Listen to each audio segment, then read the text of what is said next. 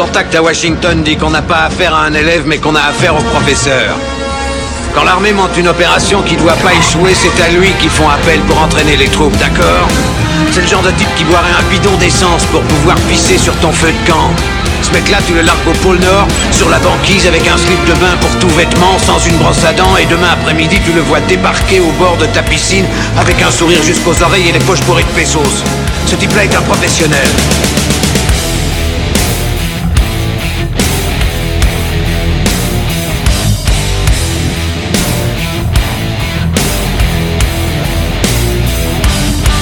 Vous êtes qui, bordel? Nous, on est les gentils.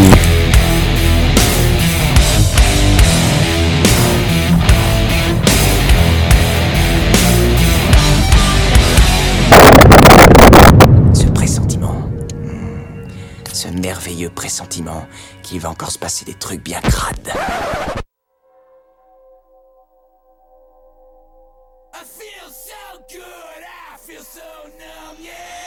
Et bonjour à toutes et à tous et bienvenue pour un nouvel épisode de Qu'est-ce qui devient?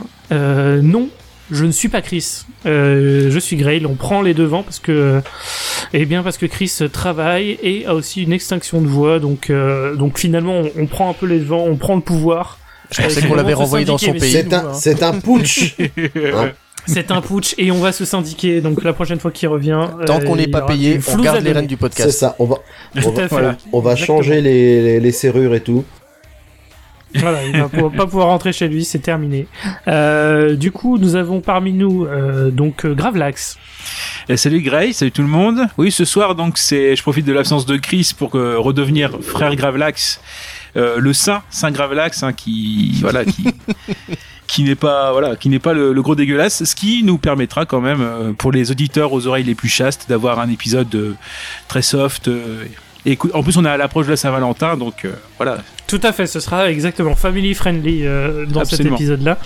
Euh, nous avons aussi euh, ce bon vieux Dantès, euh, valeur sûre, maintenant qui a ses premiers messages de fans d'ailleurs. Oui. Exactement, oui, j'aurais peut-être même pas dû vous en parler, tiens, pour pas me faire faire. Oh si, c'est marrant. en vrai, c'est marrant. Oui, non, non, oui, bah, ça fait toujours plaisir d'avoir un, une fan hein, qui, qui remercie. En plus. ex- Oui, certes, mais voilà, ça- ça fait toujours plaisir, ça, ça galvanise, hein, et puis au moins on se dit qu'on fait, que- euh, on fait ça pour quelque chose. Exactement. Et oui, Et, euh, comme l'a dit euh, Gravelax, oui. en espérant que l'épisode de ce soir soit beaucoup plus instructif et soit, euh, soit plus sympa à écouter. On va essayer. euh, ouais, on va vous expliquer le contexte une fois qu'on a fini les présentations rapides. Euh, le dernier euh, qui est avec nous, c'est euh, bah, Greg de Radio Catch, mais aussi de Qu'est-ce qui devient maintenant? Eh oui, Comment ça va bien. Écoute, j'attends toujours mes premiers fans, mais un peu qui, qui sait, cela viendra peut-être. Ça Wow. va arriver. Moi, j'en ai toujours pas eu non plus, hein, donc euh, et pourtant je suis là depuis plus longtemps que Dantès, donc euh, voilà. c'est- pas le nombre d'épisodes que tu fais, c'est la Il- qualité il- il a- euh, de tes commentaires il a qui va ce t'amener. petit truc en plus. Ah, il a cette voix, il a ce charme un petit peu. Voilà, Bah, T'as envie de- venir, envie suivre jusqu'au bout du Ce, monde. pe- ce- Ouais, le, ce Ouais, voilà. petit côté, le magnifique. ce petit côté Barry White dans le, dans le timbre. Tout à fait. une, vraie voix bien sensuelle. Euh, oui, alors on, blague un petit peu pour le côté un peu family friendly parce qu'il y a eu des un commentaire récent suite à notre euh, bah, notre épisode où on commentait Godzilla où euh, qu'est-ce qui devient? C'était manger euh, ah vous êtes des gros lourds sexistes euh, vous êtes vraiment des gros bouffons c'est insupportable vous êtes vraiment une bande de cassos je paraphrase hein, évidemment Et donc du coup Chris euh, qui lui reçoit est celui qui reçoit ces messages nous avait partagé ça euh, avec euh, grand plaisir hein, pour lui. Mais euh, du coup, on voulait montrer que non, on peut faire autre chose que ça. Euh, là, on va essayer de pas faire de blagues euh, racistes de tout l'épisode. Ce soir, on va montrer Euh, patte blanche.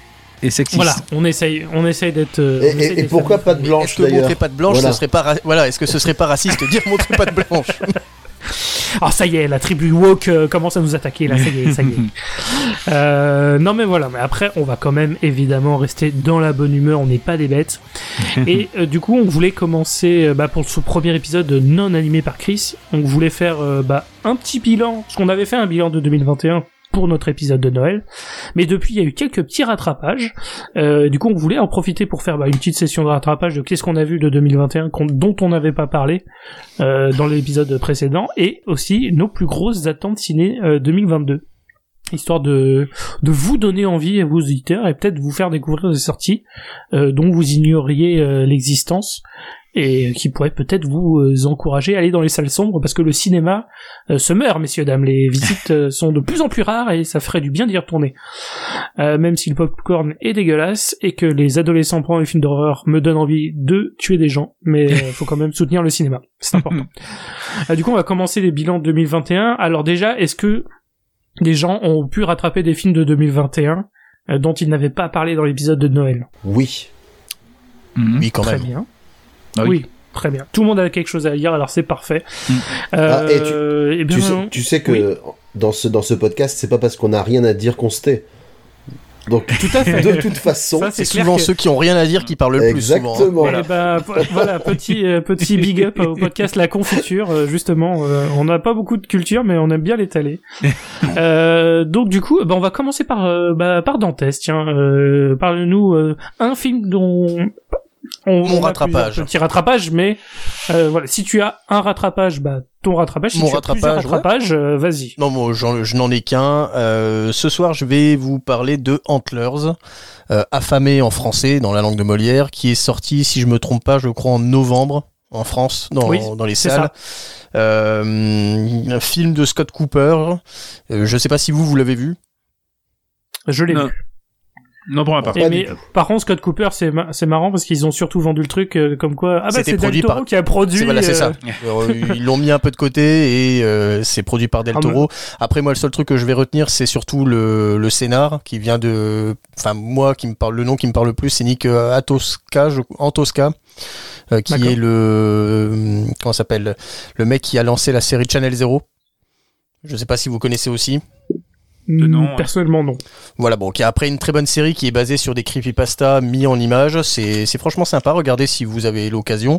Euh, Antlers, c'est quoi? Euh, Antlers, c'est un film qui euh, suit euh, le personnage qui est joué par Kerry Russell, euh, qui revient dans son dans sa ville natale, qui est une ville dévastée par euh, le, le- la pauvreté, le manque de travail, et elle reprend son travail de prof. Et elle va s'apercevoir que euh, il, commence à y avoir des meurtres de plus en plus sanglants, de plus en plus sordides dans sa ville et dans sa ville. Et euh, en même temps, elle va essayer, euh, enfin, elle va pas essayer, elle va prendre sous son aile un jeune garçon qui est proche de la menace. Voilà, en gros, c'est le pitch euh, bien dégrossi. Euh, Il y a une on va dire une, une pléiade d'acteurs. Donc, bah, j'ai dit, il y a Kerry Russell dedans. Il y a le, le- comment ça s'appelle? Le Graham Greene, enfin oui, Graham Greene qu'on ne voit pas assez souvent, qui joue, euh, qui a souvent des rôles d'Indien.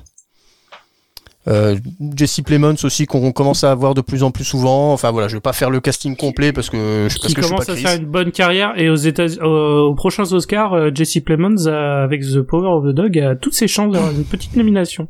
Oui, on le, on le voit de plus en plus. Bon après moi le seul film d'avant que je, je l'avais vu c'était dans euh, Jungle Cruise en allemand. euh, Ah oui, il jouait le méchant. Il jouait voilà, le il méchant, faisait le méchant. euh, c'est ma seule référence hein, avec, euh, pour Jesse Plemons. Ah. Bon maintenant j'ai Antler. T'as hein. jamais vu euh, Break- euh, Breaking Bad? Euh, non, pas du tout. Oh là là, bah alors ça, Eh c'est- oui, mais j'ai plein de trucs à rattraper. Et on en a déjà discuté. Moi, les séries, euh, moi, je suis plus euh, série nordique que série Ouais. euh, rigolote. Enfin, enfin fait, même si. Breaking Bad, c'est pas forcément euh, rigolo non plus, hein, mais c'est assez comique. Euh, après, donc moi, Antlers, pourquoi je vais vous conseiller ce film Euh, Parce que c'est peut-être le premier, enfin le, le film de monstre le plus récent que j'ai vu. Euh, ça faisait longtemps que j'avais pas vu un film avec un vrai monstre, un monstre qui a une gueule, pas comme celui de Démonique. Euh, je veux pas. j'aime bien le, j'aime bien le design du monstre, hein, mais bon, il n'en fait rien de son monstre. Il faut le dire, Démonique, c'était de la merde, hein, il faut le dire. Ouais, bon, il a tenté quelque chose, il s'est loupé euh, bien, bien profondément. euh, le père, euh, Le réalisateur de District 9, voilà, le réalisateur de Neil. 9. Neil Blomkamp. voilà, Neil. Blomkamp. Euh, Je voulais pas et- lui souffler la réponse, je voulais qu'il retrouve par lui-même, mais Gravelax a pris les deux. Voilà, mais je sais que Gravelax, c'est, notre tête, c'est notre, notre bibliothèque. Oh. Et il faut que tu reprennes ta place de, de tête pensante du podcast. Et donc oui. plus de pénis pensant. Exactement. que- C'est ça, voilà. Mais, mais- Ouais. mais vous voyez quand même, Le pénis rampant. il, il a, il a quand même gardé les Voilà. réflexes. hein. Dès qu'on pose une question, ah putain, il, il faut qu'il buzz. Je suis sûr que phonétiquement, chez lui, il a appuyé sur son micro pour répondre en fait. Il, il n'est Ah, plus maître de midi, mais dans sa tête, euh, il le reste. ça. Ah bah, faut, faut garder les réflexes, ouais. Effectivement. Et donc, Euh, euh, oui, donc Antlers, ouais. euh, film de monstre euh, qui même si c'est pas forcément un, un super film comme pourrait l'être des films comme on l'a conseillé, euh, à enfin qu'on l'a conseillé à Noël, ça reste euh, un petit coup de cœur de au niveau film film horrifique de, de cette année 2021. Est-ce que rétroactivement tu l'aurais mis dans tes tops de 2021 ou pas à ce point-là? J'en aurais parlé, ouais, je pense que j'en aurais parlé Ouais. si je l'avais vu, euh, si je l'avais vu avant l'épisode de Noël, oui, j'en aurais parlé, je pense. D'accord. Bah euh, moi je alors je, je l'ai vu, moi j'ai beaucoup aimé aussi. Euh, J'aime bien le design de la créature. Euh, je l'ai trouvé efficace. En fait, c'est pas pas un film prétentieux. Il fait vraiment euh, le boulot. Et le, le concept est simple mais bien employé. Et euh, oui, bah je, je rejoins ce qu'a dit euh, ce bon Dantès. C'est vraiment un film très sympa.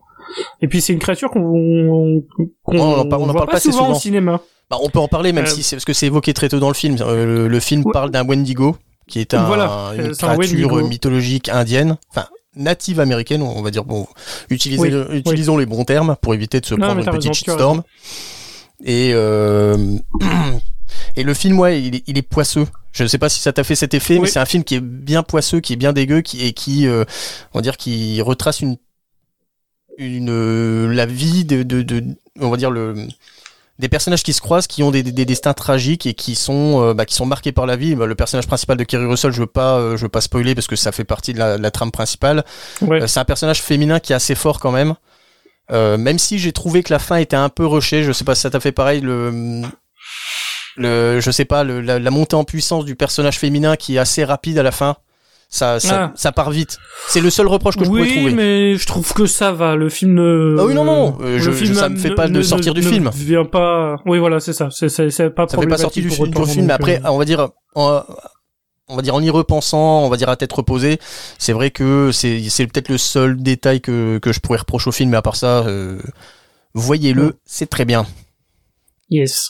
Euh, Greg, est-ce que toi tu as une une recommandation, plusieurs recommandations euh, de tes rattrapages de Alors du coup, 2021 j'ai plusieurs recos, effectivement. Bah, la première, c'est, Ah. je dois vous remercier parce que j'ai suivi vos conseils et j'ai regardé Tic Tic Boom dont on avait déjà parlé. Ah, et c'était vraiment, vraiment très très bien. Euh, pour les auditeurs qui n'auraient pas suivi, on en avait déjà parlé dans l'épisode qui faisait le bilan de 2021. Et je crois que c'était Dantès d'ailleurs qui, l'avait, qui nous l'avait vendu. C'était moi, oui. tout à Et fait. du coup, quand, quand t'as quand t'as fait le pitch, je me suis dit ça c'est quelque chose euh, qui va nous plaire à ma femme et à moi. Et vraiment, on a beaucoup beaucoup apprécié. Euh, Tu vois, malheureusement, on est on fait partie de cette génération qui a tendance à faire plusieurs trucs en même temps. Donc on, lance des films et puis on est sur notre téléphone en même temps. Et puis des fois, quand ça nous accroche vraiment, on pose le téléphone. Et là, on est plus attentif, et c'est ce qui s'est passé avec ce, film-là, quoi. Et euh, il y a ce côté vraiment très comédie musicale, mais enfin toutes les chansons sont bien. Enfin moi ça m'a immédiatement euh, j'ai été j'ai été pris dans le rythme de la musique. Euh, et puis évidemment il y a Andrew Garfield qui est complètement habité par son rôle. Euh, franchement, je, je, je sais plus si on l'avait dit, mais c'est proba- probablement un de ses meilleurs rôles. Bah, euh, Oscarisable déjà Ouais. pour ce rôle et il a eu le. Il va sans doute être nominé, Il a eu le. Golden Globe pour ce rôle. Ah bah Ouais. tu vois, bah, ça m'étonne pas parce qu'il est, il est vraiment, enfin il est presque méconnaissable. Euh, Ne serait-ce que par la coiffure vraiment un petit peu expérimentale, un peu savant fou. hein. Voilà. Mais même dans ses expressions faciales, euh, tu vois qu'il est, qu'il est à fond, quoi. Enfin, c'est... Et c'était vraiment top. J'ai passé un très très bon moment. Euh, ensuite, euh, j'ai rattrapé également Shang-Chi. Donc, euh, qui, était, qui était vraiment une bonne surprise aussi. Donc, euh, plus commercial, hein, la grosse machine Marvel, mais qui, qui fonctionne très bien. Euh, je pense que maintenant, Marvel, moi, j'en suis un peu revenu donc ça marche mieux pour moi quand j'attends pas grand chose du film. Du coup, euh, c'était cool. euh, Il y avait plein de bonnes choses. Alors il n'y a, pas que des bonnes choses. hein, Il y, a des- y a des scènes un petit peu clichés, il y a des, des lieux communs, mais à côté de ça, c'est très divertissant. les personnages sont vraiment marrants. Euh, J'ai adoré Katie, euh, qui, qui est donc l'acolyte de Shang-Chi. On a un méchant qui est compréhensible, c'est-à-dire euh, voilà, il, il, il fait des sales trucs, mais il a toujours une motivation derrière et qui, Peut-être un de mes méchants préférés du MCU. ouais, De manière Bah- globale. hein. J'ai trouvé vraiment très intéressant et le puis selon si tu te places un peu de son point de vue, tu comprends très bien Mm. ce qu'il fait et pourquoi il le fait. Ouais, et ça c'est vachement intéressant. Bon, la fin est un petit peu fumée, je trouvais que ça devenait un, Ouais, la, la fin est ratée. Voilà. C'est une fin Dragon Ball. C'est- C'est le problème. Ouais, C'est un peu ça. Et le réal s'est pas caché être un grand fan de Dragon Ball. Ouais, ouais. Ouais, ça m'étonne pas, mais, mais ça me faisait vraiment penser. Alors, je sais pas si, si ça vous a fait pareil. Moi, j'ai, en fait, Shang-Chi, je le mets, euh, pour moi, il a exactement les mêmes qualités et les mêmes défauts que Black Panther. Ouais. C'est, le nouvel univers est très bien. Mais alors, le dernier acte, c'est de la bouillie visuelle. vraiment infâme, et c'est- ça m'a sorti du film. Ça m'a fait pareil pour Black Panther. Vraiment, le scène de combat de fin à Black Panther, j'ai trouvé dégueulasse. Et euh, visuellement, ça m'a sorti du film. J'ai franchement, c'est raté, c'est dommage parce que c'était vachement bien jusqu'ici. Et Shang-Chi, ça m'a fait pareil. Dès qu'ils arrivent dans le village euh, caché, etc. J'en dis pas plus pour pas spoiler, évidemment. Dès qu'on arrive dans cette partie-là avec la bataille finale, je trouve que là, on part dans un gloubi-boulga euh, assez dégueulasse, quoi. Vraiment, C'est une cinématique console. Ouais, voilà, Mhm. vraiment, on était dans un marasme et les effets spéciaux, au moins, ils étaient pas terminés, Alors- quoi. Mais j'ai l'impression que c'est le cas dans tous les trucs du MCU, hein, parce que Spider-Man No Way Home, je trouve aussi que l'animation était vraiment faiblarde. euh, Les animations de Spider-Man, c'était trop net. Et je trouvais que c'était vachement mieux foutu dans les Amazing Spider-Man ou dans les Spider-Man normaux, quoi. Bah, c'est un des trucs que j'ai que j'ai remarqué aussi et que j'ai regretté, c'est que tu remarques que maintenant, de toute façon, ils font quasiment tout sur fond vert. Oui. Et notamment la scène de poursuite dans le bus où euh, le bus, il y a des moments, il, ricoche un peu comme, un jouet d'enfant, quoi. Et ça se voit et c'est pas très bien incrusté. Et je me dis, oh là là, ça par contre, ce genre d'effets spéciaux, tu regardes ça dans 10-15 ans et ça va vraiment avoir une sale tête, quoi. Oui, ça, ça va- c'est malheureusement Après, c'est des films qui vont mal Ouais. vieillir. hein. Ils seront, ils seraient bien capables de faire une George Lucas et d'upgrader les, d'upgrader les, les, bah, les, les films en fait. Ça m'étonnerait Ouais, qu'à moitié. Hein. C'est pas possible qu'ils fassent ça, mais c'est vrai que c'est un problème global à Marvel et mais après quasiment tous les blockbusters modernes maintenant. hein. Il y a plus de temps laissé à la post-production pour les effets spéciaux et c'est vraiment euh, c'est c'est rare maintenant quand t'as vraiment des effets spéciaux ultra réussis. Ouais. Ils sont nets, hein, on voit, hein, mais il y a toujours ce petit détail qui fait que on n'arrive pas à passer le la fameuse vallée dont on parle souvent Mmh, dans le domaine des effets spéciaux. Uncanny Voilà, le l'Uncanny Valley. Euh, souvent, euh, ça, ça rate un peu de ce côté-là, je trouve, euh, sur les films récents, sur les gros blockbusters. Alors, c'est des films qui coûtent des centaines de millions de dollars. Mais bon, même avec des centaines de millions de dollars, si tu laisses que trois semaines à une équipe de faire de, des effets spéciaux, il n'y a pas de miracle possible. Ouais, c'est ça, ça. Moi, ça m'a un peu décroché de, de, de certaines scènes parce que tu le vois. Euh, Ouais, par rapport à, je vais faire mon, mon, mon vieux con, mais tu regardes par rapport à des films à l'ancienne avec un bus, hein, on va prendre au hasard Speed. Ouais. Euh, là, la scène, bah forcément, le, le bus il prend beaucoup plus cher dans ce film-là. Mais n'empêche, comme je te dis, il y a des moments où il ricoche de façon pas naturelle du tout. euh, mais voilà. À côté de ça, j'ai quand même passé un super bon moment. J'ai vraiment rigolé de bon cœur, euh, surtout pendant la première moitié du film. Donc, euh, et, et je trouve aussi que ça se raccroche plutôt pas mal au reste euh, du MCU. Ça, ils ont bien fait le boulot d'arrimage à l'histoire principale. Ils ouvrent de nouvelles pistes. Euh, moi qui connais plutôt pas mal cette partie-là, des, cette, historique-là des comics, et en plus j'ai aussi adoré Ben Kingsley dedans, qui joue, qui Oui. joue le- l'artiste complètement euh, Gros personnage. euh, Le mandarin. voilà, qui, Ouais, que, que j'ai détesté du coup dans, dans Iron Man 3, hein, parce qu'il était vraiment. euh, c'était nul. Enfin, franchement, c'était. Et ils, ont, ils arrivent plus ou moins à rattraper ça et à justifier. Je dis, bon, allez. euh, tu, tu mets la moyenne pour l'effort, quoi. Au moins sur cette partie-là. Non, franchement, c'était pas mal.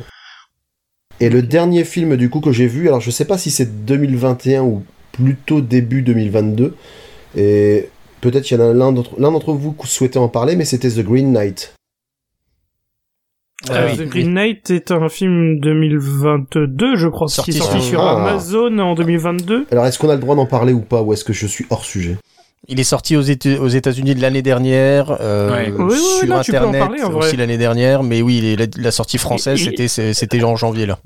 Et en hommage à Chris, il était sorti en Belgique en 2021 Ah, aussi. ah. Tout à fait. euh, on va dire que ça compte. déjà, première chose, Mhm. est-ce que d'autres personnes que moi l'ont vu? D'accord. Oui, moi. on, va, on va au moins pouvoir un petit peu échanger nos idées. Moi, ce qui m'a beaucoup perturbé dans ce film, c'est qu'à la fin du visionnage, je ne savais pas si j'avais bien aimé ce film ou pas. Il m'a- Alors, spoiler, c'est le cas de tous les films de réalisateurs. Waouh C'est. je- C'est- il aime bien faire les trucs où Hmm. Faut que Ouais, c'est ça, je me suis dit, d'avoir un avis. what the fuck? C'est, il y a des choses bien, il y a des choses moins bien. Ce qui m'a aussi perturbé, c'est que bah, j'aime, plutôt bien toutes les légendes arthuriennes, et là, bah, les, les héros arthuriens en prennent quand même pour leur grade. hein. Donc euh, c'est pas une. moi je- au début je j'avais pas regardé le pitch volontairement et euh, et, je, je m'attendais à quelque chose où- relativement classique en fait.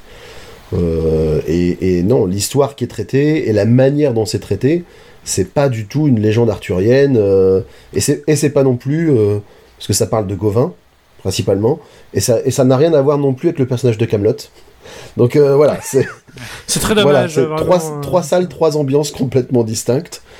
Et, beaucoup, beaucoup d'onirisme, beaucoup de, beaucoup de, de métaphores, de sim- Mais du coup, tu. Alors, du coup, la question est la con, vu que tu sais pas comment- si t'as aimé. Est-ce que tu le recommandes ou pas Hmm. Bah, je recommanderais de le voir pour se faire une idée, déjà. Mais après, c'est, c'est perturbant. Voilà, sa- sachez-le, c'est. je, je suis d'accord avec tout ce que tu dis, mais moi, je le recommande parce que visuellement, c'est une vraie claque. Visuellement, je trouve que c'est vraiment une vraie claque, un vrai, vrai une vraie poésie à l'image. Donc, euh, je vous conseille de le regarder, au moins pour cette raison. Mais je suis d'accord euh, avec Greg. euh, spoiler, c'est pas tout public. Euh, non pas par la violence, hein, c'est c'est juste. Il va se passer des choses, mais on va pas t'expliquer ce qui se Ouais, passe. et puis il y a des trucs. faut que tu, faut que tu le, le prennes en toi et que tu. Ouais, puis il y a des trucs, effectivement, que, il y a des scènes qui sont pas à montrer aux jeunes enfants, quoi. oui, c'est pas c'est pas euh, pour adultes, mais c'est pas tout public. Voilà. plus, hein, on va pas voilà. c'est- En même temps, je pense que il le il PG parle de lui-même. C'est un PG combien? Euh, je crois qu'il est interdit au moins de 12 en France. Il D'accord, ouais. En France, Mais on est toujours plus bas qu'aux États-Unis. Oui, bah, après, aux États-Unis, il y a toute une classification. euh, Dès que tu montes un bout de sein, c'est moins de 17, alors que quand tu tues 50 enfants, tu peux mettre moins de 10, y a pas de problème, quoi. Donc bon, c'est toujours un peu un peu un équilibre. Euh, bon, on va on va pas finir parce que c'est moi qui vais finir, mais bon, comme c'est moi qui présente, on, on fait les choses polies. Et Gravelax, as-tu fait des rattrapages 2021 Eh ben Alors, non. rattrape- Non. Eh ben non, non, non, rien du tout. euh. non, non, si, si. euh, donc, rien euh, non, rien du tout. Euh, non, en fait, dans les, ce que j'ai pas pu voir et euh, ce qui m'interrogeait vraiment, j'ai pu rattraper et ça fait un sentiment mitigé, donc à vous de voir. Euh, c'est Last Night in Soho d'Edgar Wright. Je sais pas si Ah, vous l'avez vu. Oui, oui. Un de mes films préférés de l'année, personnellement. Moi aussi. Bah oui, oui. Et hum, comment dire, c'est visuellement c'est magnifique. Il y a il y a du gros travail du- dessus, du gros taf. Après, euh, je sais si pas le par- film ne gagne pas le- l'Oscar du meilleur montage, Ah euh, oui. je crie au scandale. Hein, je, je le dis d'avance. Oui, bah oui, oui. Et donc euh, là, en fait, c'est pour moi, c'était ça, c'était vraiment le le sentiment de. euh, alors, je vais pas dire à la fin du film, c'est est-ce que j'ai aimé, mais euh, je sais pas, j'ai senti que par rapport à ce qu'il faisait d'habitude, Edgar Wright, c'est un film un petit peu euh, dans sa carrière, un petit peu. euh, c'est c'est pas forcément en dessous parce qu'il a vraiment des des grosses thématiques, mais euh, je trouve que justement, il y a ce côté. Assez malin. Et euh, je sais pas pour vous si vous le voyez comme ça mais je trouve aussi une grosse interrogation sur notamment le le rapport à la nostalgie. Euh, le fait que euh, on a une héroïne qui qui est fan des années 60 de la mode etc parce que c'est à la base c'est ça c'est une école de mode euh, est fan du style des années 60 et euh, bon après par rapport à ce qui à ce qui arrive dans le film le fait de, de remettre en cause le fait que voilà est-ce que le passé c'est si génial que ça? Est-ce que le bon vieux temps euh, c'est si bon que ça? Euh, donc ouais c'est un film qui qui interroge et en fait en fait je pense que ce qui m'a désarçonné mais qui en même temps c'est pas très grave autant mieux euh, que les les réalisateurs sortent de leur zone de confort, c'est que c'était un film différent par rapport à ce qu'il fait d'habitude. Il a gardé cette patte visuelle euh, très léchée, ce rythme également, mais euh, c'est un autre Edgar Wright en fait, je trouve. Mmh. Mais Ouais, mais je trouve que c'est cool, justement, il s'est lâché Mhm. un peu, il fait autre chose. Et c'est ce que j'aime, moi, chez les réalisateurs hein, qui ont un style... euh, Il y en a que quand ils restent dans leur genre, je, je me plains pas, hein, je, je dis pas ça, mais... euh, que- quand il y en a qui ont vraiment la volonté de sortir de leur giron et de faire d'autres, de s'attaquer à d'autres genres, je trouve toujours ça euh, assez admirable. Donc, euh, non, moi, j'étais très content de voir ce film. Et Mhm. euh, j'espère que Edgar Wright va faire d'autres films où il se lâche et il fait encore d'autres genres. Euh, je sais pas, une Mhm. comédie musicale. euh, Vas-y. oui, oui. Donc bon, On, on donc y va ouais. Donc là, une- enfin, on va dire une agréable surprise, mais une surprise. Je suis resté sur le côté surpris, quoi. Bon, Mhm. voilà, bon. Donc Et euh, on va Anya, dire Taylor- ça. Anya Taylor-Joy est, euh, mm, et enfin, il est vachement bien, est- très oui. magistral comme à son habitude. Et c- cette actrice est dingue. Mm. Agnès Taylor-Joy, est vraiment, je, je commence à être euh, vraiment euh, dingue Amoureux, d'elle, c'est ça tu, Mais presque. Hein. Non, mais presque. Hein, vraiment, hein, elle, est, elle est incroyable cette femme. Je pense qu'on en parlera dans, dans une de nos recos. Enfin, de nos, pas de nos recos, mais de, de, de, De nos at- attentes. de nos attentes, je pense qu'on doit avoir la même. Il y a de grandes chances. en Voilà. Très Bah, bien. moi, bah, moi, je, Euh, moi, je crois, mais je suis pas sûr que ce soit la même. Mais bon, Euh, Ah, on, en- on en bah, reparlera. Ah, mais il y en a qu'une d'Anya Taylor du Joy, hein, je te le dis tout de suite. hein. Normalement, oui. Mais on va voir. Est-ce que tu as d'autres euh, rattrapages Ah, avant, euh, ah, bien sûr. Alors non, je l'ai dit comme, comme ça un petit peu, un petit peu en vrac par rapport à ce qui, je pense que vous n'avez pas forcément prévu d'en parler, mais il y avait, euh, euh, alors The Power of the Dog, on en a parlé euh, rapidement, évoqué euh, vraiment le, même si ça reste de la plateforme, euh, c'est un peu le euh, le haut du panier de ce que Netflix peut proposer. Bon après voilà, c'est Jane Campion et c'est un petit peu voilà le dans l'esprit de ce qu'ils ont signé comme gros gros réal etc donc euh, oui avec un super Benedict Cumberbatch je trouve. Bah Jay-Z Plemons il est là il est là aussi. Et qui Dunst aussi qui est euh, enfin j'allais dire c'est pas méconnaissable mais qui euh, euh, vraiment prend prend son âge pour tout tout le poids du rôle aussi. Et non vraiment vraiment c'est super enfin vraiment magnifique. Et euh, donc ouais ça je l'ai vu la semaine dernière et non vraiment le, le haut du panier après je sais pas pour vous si vous, vous l'avez vu aussi Oui. ouais donc euh, ouais une grosse euh, une grosse composition et non bah après le Bah, classique c'est Le douloureux film aura aussi euh, devrait aussi faire la belle euh, bah, la part belle Mm. aux Oscars. Hein. Il y a de grandes chances. ouais, il a bah été oui. nominé aux Golden Globes, non? Il avait eu des nominations, ouais, meilleur réalisateur, meilleur film, je crois, et puis il y avait aussi eu un rôle, je crois peut-être une nomination aussi pour Benedict. Je, je s'est sais fait avoir plus, par mais- euh, Andrew Garfield. Oui, voilà. Mais euh, oui, oui, je pense qu'on le verra. Enfin, dans tous les la saison des, ré- des récompenses et tout ça, euh, Power of the Dog, on va le revoir quelques fois, hein, c'est Mhm. sûr. Et sinon, dans les rattrapages classiques, il y a Don't Look Up. On en avait, comme c'était vraiment le, ouais, le 25, ouais, non, je sais plus, euh, 25, 26 décembre où c'est sorti, donc euh, forcément, on Ouais. n'avait pas pu en, en parler euh, euh, quand on, voilà, mais comme on a, pas- on a fait aussi un, une Will Ferrell, euh, on a parlé beaucoup d'Adam McKay, donc euh, bon, c'est gay chez, à Noël chez Gravelax, hein. On Ouais. Ça, sur regarder, Ah, mais- sur regarder un film sur l'é- euh, l'écologie. euh, Même pas, même pas, c'est le premier, 1er janvier. Si on commence bien Mm. l'année, c'est plutôt ça. on commence bien l'année. Et puis euh, non, dans ce- je pense que de ce qu'on vous n'avez pas parlé, c'est euh, il y en a un autre, mais on va on va parler ensemble. Il y avait aussi le dernier duel de Ridley Scott. Oui. Voilà, euh, qui bon, euh, ouais, il est un peu mieux quand même que House of Gucci, quoi. C'est bon, on va dire que ouais, carrément. On est d'accord, mais c'est, j'ai pas trouvé ouf non plus, hein, les derniers duels. Mais, euh, mais par rapport à House of Gucci, on est à des années-lumière. House of Gucci, je l'ai vraiment trouvé raté, quoi, globalement. Ah oui.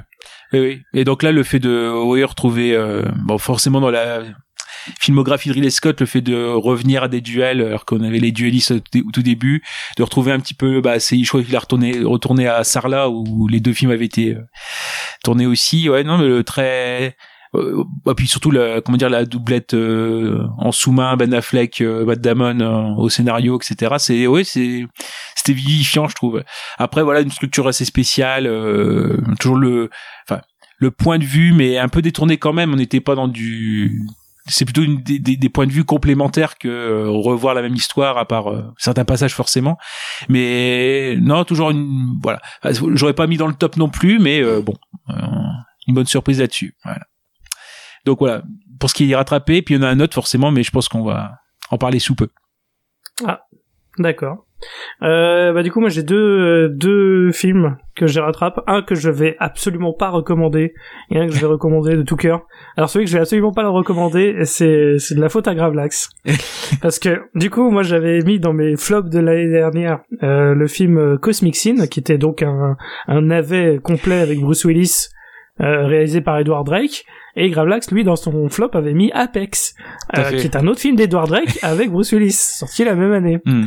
Euh, du coup, bah moi forcément j'ai le cerveau malade, donc je me suis dit bah tiens, au lieu de regarder un film qu'on m'a recommandé comme Tic Tic Boom que je n'ai pas encore vu, je vais plutôt regarder Apex, un des pires films de l'année. Et bah Hmm. spoiler, oui c'était bien un des pires films de l'année. Et euh, Gravelax avait raison de le mettre dans son flop. C'était absolument affreux. C'était pire que Cosmic Sin. C'était vraiment le niveau zéro euh, de l'intérêt. Personne n'en a rien à foutre dans ce film. Euh, Bruce Willis, euh, je le hais maintenant, je, je, je le dis clairement. Euh, le, le bel, euh, la belle image qu'il avait avec Piège de cristal, c'est définitivement fini. Euh, va te faire enculer. Enfin vraiment, ce film. Non mais vraiment, en fait ce film c'était vraiment, c'est- j'ai, c'est- ce film me hait et ça tombe bien, je lui rends l'appareil quoi, vraiment. Mais euh, après, Ah, c'est Après, insupportable. ça fait quand même longtemps que Bruce Willis, il, il vit sur la sympathie On est d'accord. qu'il a il eu. euh, ouais, non, mais il Hard. depuis euh, une décennie, hein, maintenant. Voilà. Il depuis une décennie. Mais là, on a atteint un niveau, il a fait 11 films en deux ans. Hmm. Et ben, il y en a pas un qui a de l'intérêt. Hmm. Je crois C'est- qu'il s'est fait vraiment monter là, une, on est- euh, dans- chez lui. Il a une salle en fond vert pour pouvoir tourner directement de chez lui en fait, pour Non, pas mais- bouger son cul. Mais je serais pas surpris, en vrai. Hein. Et puis en plus, maintenant, il vend son visage. Donc, Oui. il commence à y avoir des premières pubs russes euh, de vodka avec euh, Bruce Willis dedans. Sauf que c'est pas Bruce Willis. Euh, c'est juste son visage. et ça se voit. Et c'est horrible. Donc, euh, non, vraiment, Ah, parce Bruce est Willis... fit dans la euh, pub.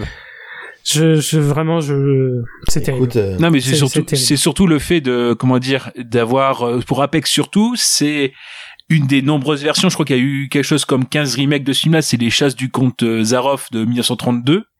Et finalement, tu vois que euh, un film qui a 90 ans, il est mille fois mieux que une production récente euh, avec, euh, on va dire Bruce Willis, mais vraiment rien, rien à foutre. Quoi. Puis surtout, c'est c'est surtout le fait de, de le mettre dans le rôle de du héros, quoi, en fait. Alors qu'il peut plus bouger. Euh...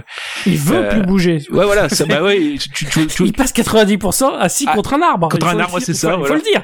Non, non. Ce film, c'est une putain d'arnaque. Non, puis surtout le, puis surtout le fameux comment dire euh, euh, champ contre champ quand il sort de la forêt Ah. en, en arrière il c'est plein jour et Ouais, hop ouais. voilà de dos il fait nuit il est en face de la maison euh, et puis dès qu'il y a de l'action, dès qu'il y a de l'action, on filme plus, on filme plus le visage de Bruce Willis parce que c'est juste une doublure crâne. Mmh. Il est tout le temps de dos. Et c'est pathétique. Vraiment, Ouais. c'est, c'est- ce film est pathétique. Ça se trouve, c'est Greg qui était le, la doublure dos de Bruce Willis. Je pas alors, surpris. mon compte en Je pense banque, qu'il serait pas là à faire des podcasts Ouais. hein, si c'était lui. mon compte, mon compte, mon compte en banque te dira que non. Malheureusement, euh, je suis prêt. Ah, c'est Quand, il dommage. veut, quand il veut, je suis prêt à jouer sa doublure crâne. Euh, je suis même prêt à me remettre un petit coup de tondeuse s'il le faut, à me raser le crâne à blanc. Je dis ça, mais je serais pas à raser aussi hein, pour être doubleur crâne de, de Bruce Willis. parce que Ça doit être bien payé. Euh, Et pour ça, il va lancer un nouveau podcast pour et- faire la promo de Bruce Willis qui s'appellera Radio Bière Bruce Willis.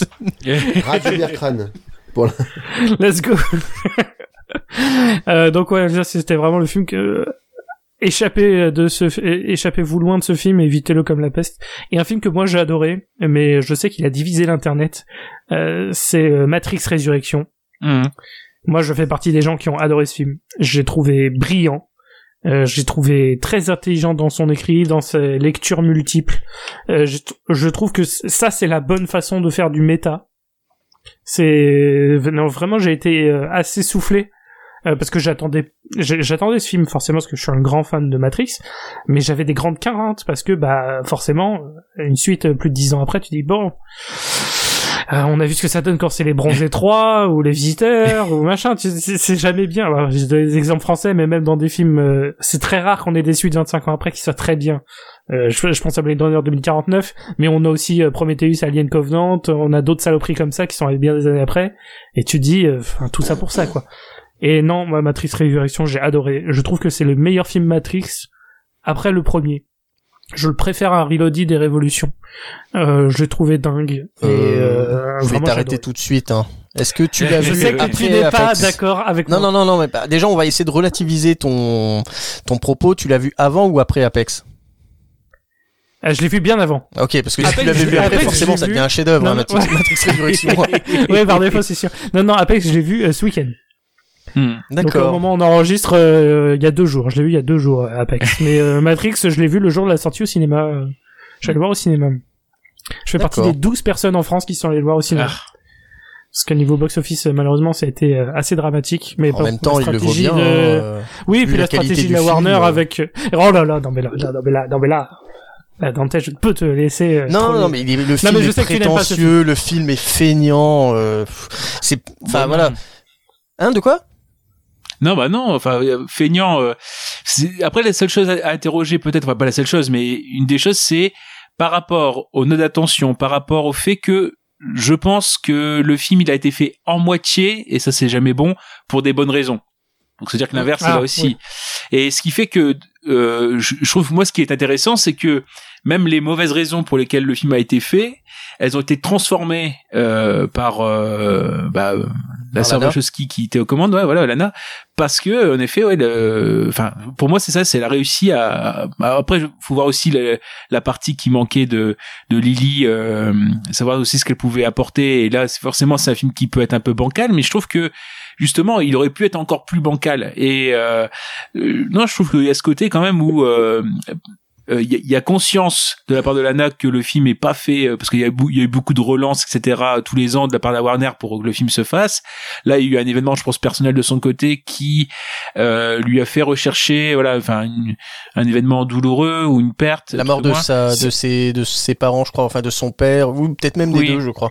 C'est oui. effectivement un décès, ça a été expliqué. Enfin, il y a justement, le décès a sur fait, ça. euh, C'est ça. a fait que Lana a eu envie de faire le film, là où le décès a fait que Lily n'a pas eu envie de faire le film. Mmh, voilà Oui, c'est ça. Mais le film, mais en fait, le film après, est- c'est pour ça que je le trouve brillant, c'est qu'il explique constamment voilà qu'il n'a aucune raison d'exister. oui oui oui, bah oui voilà c'est ça le film existe pour te dire, je ne sais pas pourquoi je suis là, et moi je trouve ça dingue.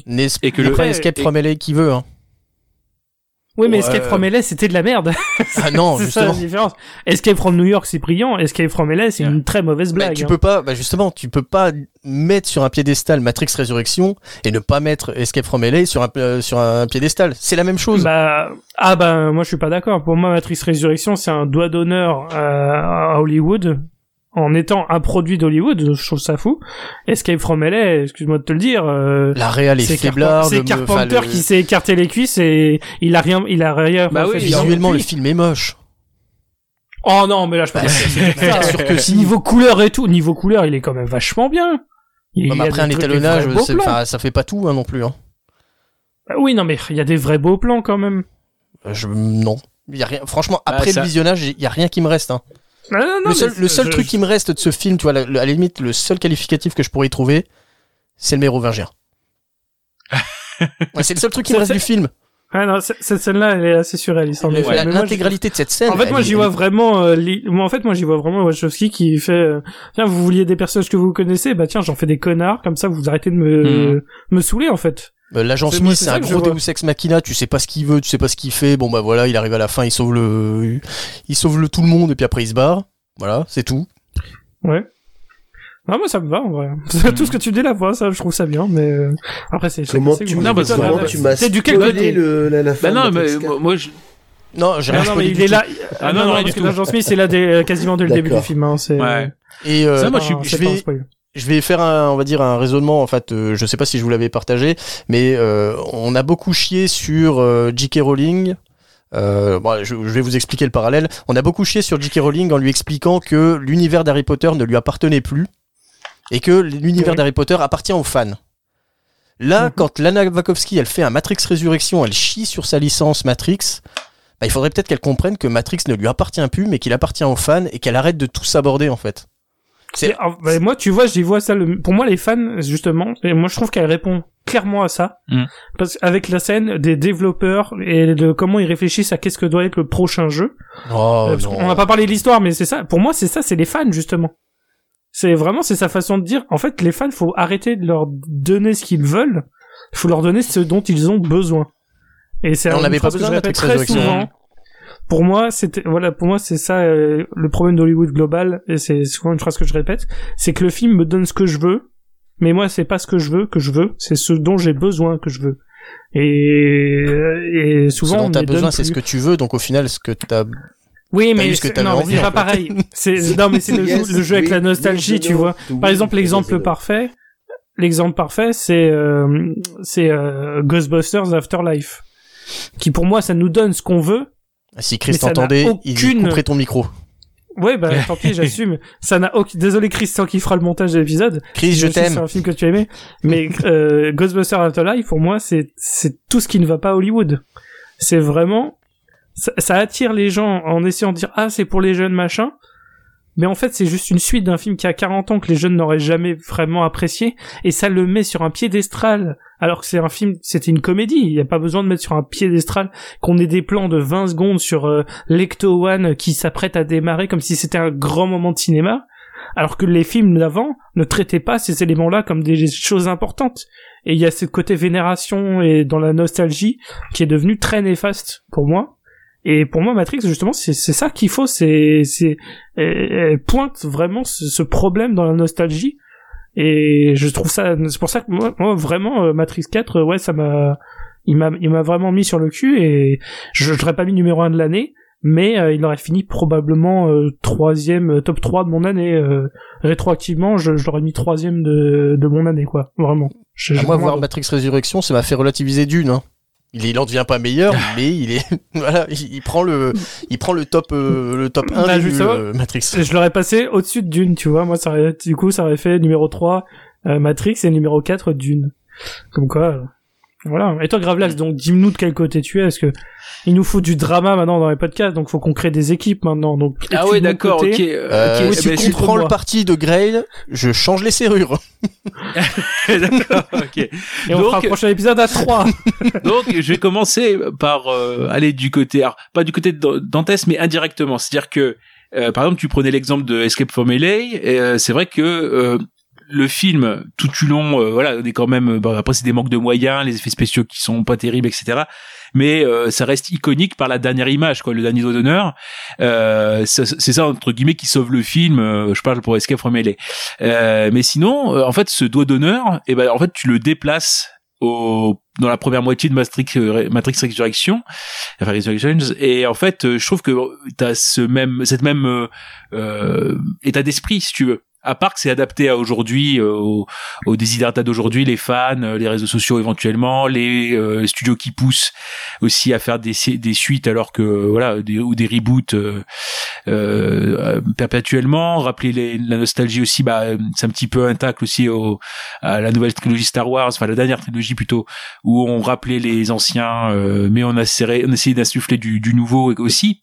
Donc en fait moi je pense que vous pouvez vous rassembler et vous accorder sur ça euh, je trouve euh, moi je suis Hervé Pouchol quoi je suis là pour la jamais je suis là pour la, la- Je, je suis pas la- la- garde- pour la garde des voisins. non plus moi je, je préfère qu'ils s'affrontent on veut du chaos ici Il veut du Ah catch hein, en même temps, c'est son fond de commerce. exactement Ah, bah, voilà. Donc bref, voilà, je donc tout ça pour dire qu'en fait ça, je trouve que il y a cette partie là où euh, quand c'est un film, je pense, pour l'apprécier. Alors, je sais pas euh, si on aller jusque là, mais je pense qu'il y a tout ce contexte un petit peu autour qui t'a à apprécier ou à connaître pour euh, le savourer encore plus. Et je pense aussi que euh, comme on avait eu aussi des alors, euh, levées de boucliers quand il y a eu les, les Reloaded, des Revolutions qui sont sortis, qui ont été euh, euh, mal appréciés en 2003 quand c'est sorti. Euh, pareil, c'est au fil du temps, ça, enfin, ça se bonifie, surtout le troisième, hein, parce que euh, Reloaded, il y a quand même, reste quand même un peu, un peu douloureux. Euh, mais bref, on, ils sont un petit peu réévalués Non, avec le mais, temps. donc je Gravelax, pense- je- je- Ton cul Ouais. n'est pas un, un magnétoscope. Hein. C'est normal. ah va pas rembobiner rien du tout. Ah là, je dire. Mais non, mais bref, euh, tout ça pour dire non, c'est euh, c'est juste pour dire que euh, je pense que peut-être il faut laisser un petit peu un petit peu vieillir en cave. euh, Comme ça, t'as un bon vin. Mais tiens, je vais rajouter quelque chose. Bah, on, tu l'as vu, Greg, ou pas? Absolument pas je, je pense que D'accord. je- Bon, on est trois à l'avoir vu. Alors, ouais est-ce que pour les deux qui l'ont vu, bon bah toi tu l'as dit, Greg, euh, moi je n'ai vu aucun niveau lecture. Il est que premier degré ce film. oh non mais là Non, non, non, si, le message qui est délivré, tu n'as même pas à réfléchir pour le comprendre. Le message Mais- qui est délivré, il est prémâché pour le pour bah, pour les, les gamins de notre génération, moi je trouve. Mais bien sûr mais c'est pas pour ça que non mais je- moi quand je dis Il y a plusieurs pas de niveau de niveaux lec- pour moi il y a lecture, pas de niveau de il y a pas plusieurs niveaux de lecture, hein, il y en a qu'un. Si, il y a clairement, il y a plusieurs messages en même temps. C'est, c'est juste ça. Mais après, oui, le film est, euh, je dis, je dis pas non plus que le film euh, est incroyablement génial. Faut regarder dix fois pour euh, comprendre tout le Mm. message. En une fois, on comprend clairement le, le truc. Mais c'est bien fait. Moi, je trouve que c'est un message qui est bien délivré. c'est bien amené. Il y a plusieurs thèmes abordés en même temps.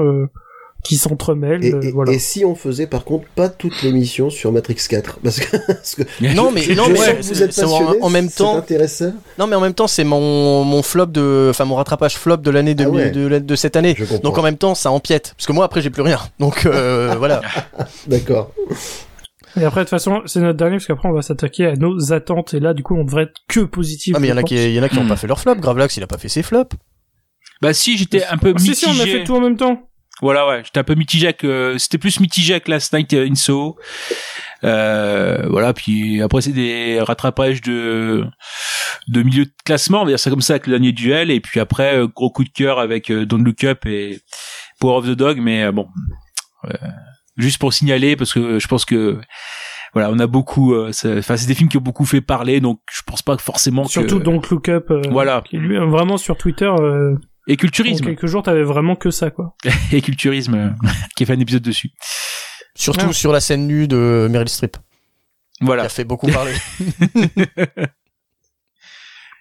Gros big up euh, aux gens qui parlent de scènes importantes hein, du cinéma, clairement. Oui. Euh, mais du coup, est-ce que t'avais d'autres attentes, euh, enfin d'autres rattrapages euh, Dantes ou pas? Euh, non, non, bah Euh, c'est bon, hein, j'avais. Antlers et Matrix Résurrection, donc je pense qu'on peut passer... Ok, d'accord. euh, c'était- C'était pour être sûr. Greg, t'avais des, des flops ou pas? Non, franchement, j'ai pas, j'ai pas de film que j'ai regretté de vouloir de rattraper. Très bien. Euh, bah parfait. Euh, bah du coup on va s'attaquer à la deuxième partie où là c'est on, sera beaucoup plus optimiste euh, bah, parce qu'on n'a pas vu ces films donc pour l'instant on peut pas rétroactivement dire qu'on a eu des goûts de merde euh, peut-être qu'on le dira euh, dans le- bah, l'épisode de Noël de l'année prochaine on dira euh, qu'est-ce qu'on a été idiot d'attendre ces films euh, mais en attendant eh ben il y a des films qu'on attend alors Comment est-ce que vous voulez faire ça, messieurs? On fait un film chacun, et euh, s'il y a un truc en commun, on discute à ce moment-là, et Bien puis sûr. on alterne. Je pense Oui. que c'est plus sympa. Bien Je pense qu'on va Eh avoir bah, pas mal de, de trucs en commun entre nous tous. Hein. Il y a, il y a des grandes chances. Et bah du coup là, on va commencer par Gravelax. On va refaire dans l'autre sens. On va faire Ah oui. Gravelax, Greg euh, et Dantes à la fin. Donc Gravelax, ton premier, euh, ta première attente de 2022, euh, quelle, Alors- quelle est-elle? Alors, si on est parti sur les top 6, etc., quoi, donc si on, si on commence par le plus bas, il y a le côté, euh, les films un peu euh, déviants, bon, euh, un, un penchant qu'on qu'on qu'on partage, Grey, hein, faut pas non plus faire euh, les, Ah. oies, les oies blanches.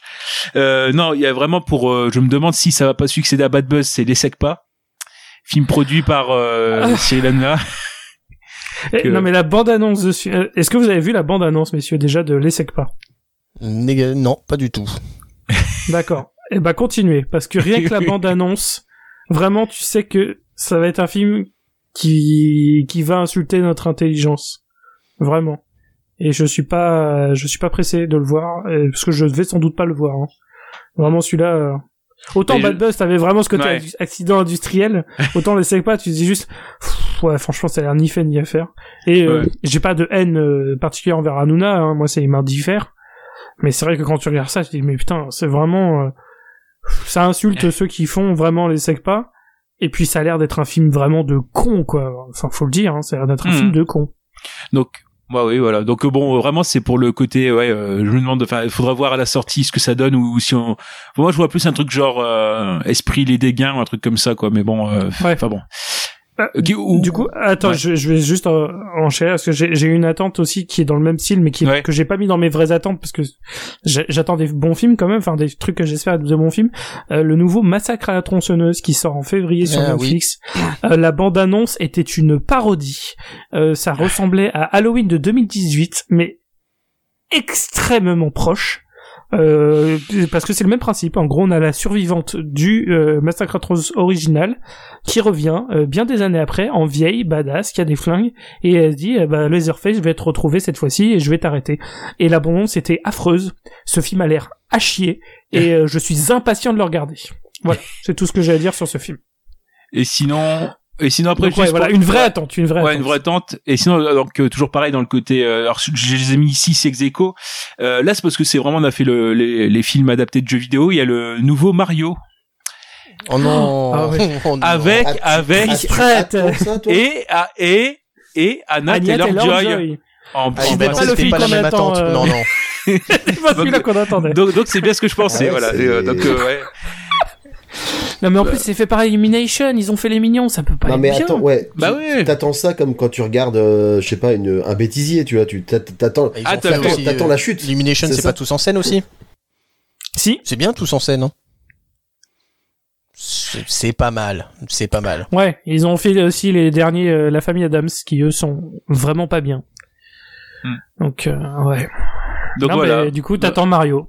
Mario avec Chris. Pratt avec euh, ouais Par avec Jack contre, Black visuellement, je pense que visuellement, on va en prendre plein la, la, la vue. Euh, Je pense que le, en termes d'animation, voir l'univers du champignon comme ça, ça peut être vraiment bien. T'allais dire, on va en prendre plein la bouche. C'est pas ce que t'allais dire Non, Parce que en on fait, va en prendre plein la bouche. en fait, What? non, non, parce qu'en fait, à la base, j'ai- hésité parce que je voulais dire, on, a, on va en prendre plein le cul. Ah, Parce qu'en fait, je sais que visuellement ça, ça va être bien, mais je suis certain que ça va être euh, d'une stupidité assez affligeante.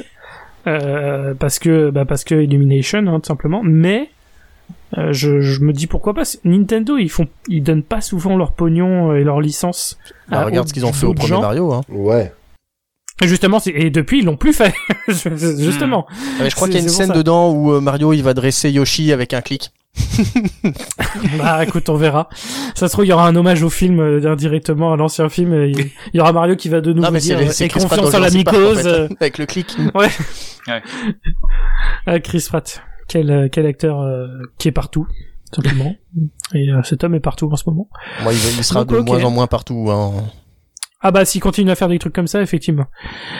Euh, bah du coup, donc, notre bon Greg, euh, quelle est une de tes attentes euh, pour Ouais, 2022 alors moi, je vais pas les faire dans un ordre particulier, mais la, pro- Ah, la mais première qui me vient à l'esprit, c'est évidemment Across the Spider-Verse.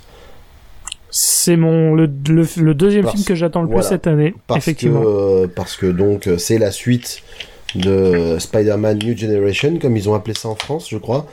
En France, c'est New Voilà. Generation, oui. Et que pour moi, c'est le meilleur Spider-Man qui a été fait. Enfin, en tout cas, il- quand, quand je l'ai vu, je il m'a vraiment laissé sur le cul. Parce, Ah oui, pour moi, pour moi, il y a pas que photo. hein, C'est le meilleur film Spider-Man. ouais, aussi. parce que visuellement, je me suis retrouvé dans un comics. C'était la première fois de ma vie où j'avais vraiment l'impression d'avoir un comics qui s'animait devant moi. Et, et je l'ai revu, et c'est pas souvent que je revois un Marvel, je l'ai revu, j'ai repris autant de plaisir à le revoir. Donc je me dis, celui-là, bah par contre, gros, gros potentiel de déception parce qu'il va être attendu au tournant, mais un truc de malade. Et euh, surtout, il est en deux Oui, parties. tout à fait. Donc là, le film qui sort cette année, ce sera juste la première partie de Cross the Spider-Verse, la deuxième partie sortant, euh, je crois, euh, dans la première moitié de 2023. Après, sach- Donc, euh, donc Sachant voilà. que par contre, il y aura plus l'effet de surprise.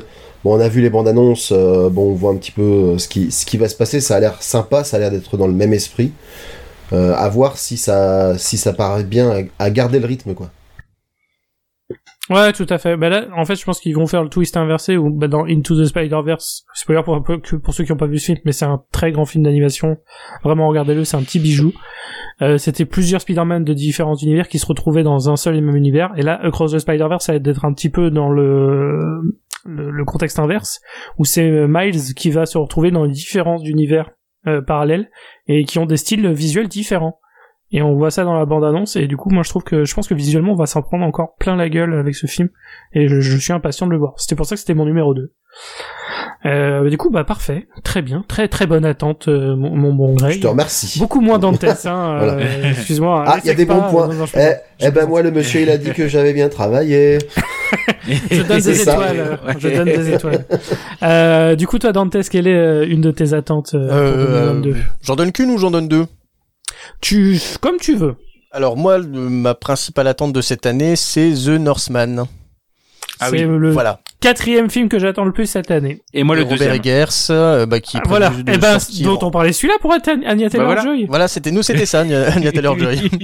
Évidemment. Robert qui Eggers. sort euh, fin avril de cette année, en espérant que ce non, soit pas le repoussé. 18 mai. Le Ah bon 18 mai. Ah, c'est repoussé Le, on- le 11. Le 11 mai? Bon, moi, j'ai eu le 11 mai à, à le ciné. Bon. Ah d'accord. Ah bah j'avais regardé le ciné aussi, mais j'avais fait ce top en début d'année, donc il a, eu, il a dû encore changer de date. Mais en tout cas, c'est en mai. Voilà, Oui. donc euh, la bande-annonce est ouf. Je sais pas si, euh, non, mais- si vous l'avez vu. Mhm. Voilà. J'ai vu au moins 10 fois. moi, pas... allez-y, racontez-moi. Faites, La première Faites- fois pour faites-moi l'avoir rêver. fait de surprise et la deuxième fois pour imprimer. faites-moi rêver, ça raconte quoi? Alors, euh, Vas-y, en fait, bah, bah, oui, mais après la Dantes, bande-annonce est tellement euh, cryptique. euh, Ouais. euh, ça, on va dire, ça suit la saga d'un d'un Norseman, donc un Viking euh, qui s'est fait euh, déposséder de son royaume et qui rentre chez lui à la maison pour tout récupérer. C'est ça. Voilà, Donc, je il schématise. y a une hein. liste bien précise de tâches et ça implique euh, casser quelques bouches. Voilà. On peut le résumer comme ça. Mais visuellement, c'est Le euh, cast moi est, j'attends euh, beaucoup parce que c'est déjà le cast est dingue Ouais. Mm. et euh, le réalisateur. Le Alexander. Skarsgård dans le rôle du Norseman, bah il y a Anya Taylor-Joy, il y a Physique- Björk. euh, physiquement, euh, Alexander Skarsgård, il faut le dire, dans ce Ouais, film, c'est une ça a l'air d'être un bœuf. Hein. Dans Tarzan, Ça, il était déjà pas plutôt stock. Oui, oui, oui. Là, Non, il a là- pris de la masse là. Ouais, là, il a l'air, euh, là, il, il, il va casser des, il va, il va casser quelques gencives, hein, c'est sûr. Euh, c'est surtout le réalisateur, moi, qui fait que je l'attends. Nicole Kidman. euh, Si. Euh, oui, Oui, qui fait sa mère, si je me mets dans la bande qui va jouer la mère de la reine, ouais. d'Alexander, tout à fait. Hmm. Et, Voilà, euh, après, non, mais pour- euh, pour- non, franchement, la ceux qui ont bande pas- T'avais regardé d'autres films de Robert Eggers ou pas, Dantes, ou tu l'attends Euh, non, ben me j'ai The Lighthouse qui traîne depuis un moment et c'est lequel l'autre qui est bien connu? The Witch. The, ouais, The, ouais, The Witch, ouais. Mm. Non, non. Ben, je connais la musique euh, par cœur. Enfin, j'adore la, la bande originale de The Witch, qui, est, qui a été fait par le même compositeur que celle de The Lighthouse, en plus. Oui, il Euh, travaille souvent avec les mêmes personnes. voilà, c'est ça. Hein, C'est le même genre. Mais euh, visuellement, le film, il a l'air, il a l'air dingue. Ça me fait beaucoup Ouais, penser, pour faire un Mm. parallèle avec euh, bah, du jeu vidéo, à euh, Senua's Blade. Euh, enfin, c'est Hellblade euh, Senua's euh, Saga, je crois. D'accord, oui. Bon, après, je sais pas si vous me- voyez ce que c'est. euh, Euh, Hellblade, je vois de quoi tu parles. Le... Voilà. Tu m'aurais dit que le sous-titre, je l'aurais pas vu. Hein, je suis désolé. Mais ouais, non, visiblement, il a l'air dingue. Euh, bah du coup, je vais faire une petite attente aussi. Euh, moi, c'est un film français qui est le film. Alors, c'est pas celui que j'attends le moins, mais parce que je, en fait, j'ai j'ai une liste de plusieurs dizaines de films, mais c'est le top 6 de ceux que j'attends avec le plus. Et le sixième que j'attends le plus, c'est un film français euh, qui malheureusement sort exactement le même jour que Spider-Man Across the Spider-Verse. Donc malheureusement, il va se faire défoncer. C'est le Visiteur du futur. Ah oui. Hmm. Parce que, euh, bah parce que j'aime beaucoup la, la web série du Visiteur du Futur. J'ai regardé tous les épisodes, j'étais un grand fan. Donc du coup, savoir qu'il y a un film, Le Visiteur du Futur, par François Descraques, et ben je suis très content de voir ce projet euh, arriver euh, au, en salle. Et euh, bah, je suis impatient de regarder le film Le Visiteur du Futur. Et t'as pas, et t'as pas, fan. et t'as pas de crainte par rapport à la présence d'Arnaud Ducré ou? Arnaud Ducré, moi je le trouve pas. euh, Disons qu'il faut un nom pour attirer euh, le grand Hmm. public. Ouais. Et euh, bah c'est ce... Arnaud Ducré est ce nom-là parce que les autres acteurs, bah ils sont connus Hmm. sur Internet, mais Oui. c'est pas des gens qui amènent en salle. Donc euh, je, je comprends la présence d'Arnaud Ducré. Euh, après, tant que ça ne devient pas le Arnaud Ducré show euh, et qui prend euh, tout la caméra, ce qui m'étonnerait, hein, je pense. euh, Enfin, le film reste quand même le Visiteur du futur. Ça va être sur le Visiteur du futur et Mm. euh, sur la sur la bande euh, qui l'accompagne, je pense quand même. Mais oui, Ducré reste va rester sans doute important dans le film. T'avais écouté voilà. Mystère à Saint-Jacques ou pas? Euh, non, C'est je n'avais c'est- pas écouté. c'est franchement pas mal. Ça vaut le coup. euh, Ouais. bah, si t'aimes bien François Descraques, hein, en tout cas. Hmm. Oui, oui, oui, bah j'ai- j'avais regardé pas mal de trucs French Nerd, euh, du Je French suis Nerd souvent tapé l'air con à rigoler comme un con euh, dans le métro ou dans le train. Très bien. Eh ben écoute, j'écouterai Mystère à Saint-Jacques alors. Euh, donc voilà, moi c'était le visiteur du futur. Euh, bah on va on va refaire le on Le reprend tour. encore du coup euh, Gravelax, une autre attente. Euh, qu'est-ce euh, qu'attends-tu d'autre? Autre attente, je pense que ça va, on va en parler, mais de toute façon, on en avait déjà parlé, enfin, pas moi directement parce que j'étais pas présent, mais quand il y avait la, le casqui sur James Cameron, c'est Avatar 2. Je Évidemment. pense. Donc là, je pense que oui. Est-ce que tu Euh, penses qu'il va sortir en 2022 déjà? Oui, bah là, je crois que c'est, ce serait, là, je Il peut- va pas être peut repoussé attendre. 14 fois Non, quand là, même. je pense pas. bon. Je pense pas, je pense Non, pas. mais là, non. en, Donc là, en non. plus, il est euh, prévu pour Noël, donc là, c'est la, la, la stratégie marketing est bien en place. Donc tout. Bah voilà. Mais il était prévu au Noël de l'année dernière et au Noël de cette année aussi. Hein, donc bon, c'est- Mm.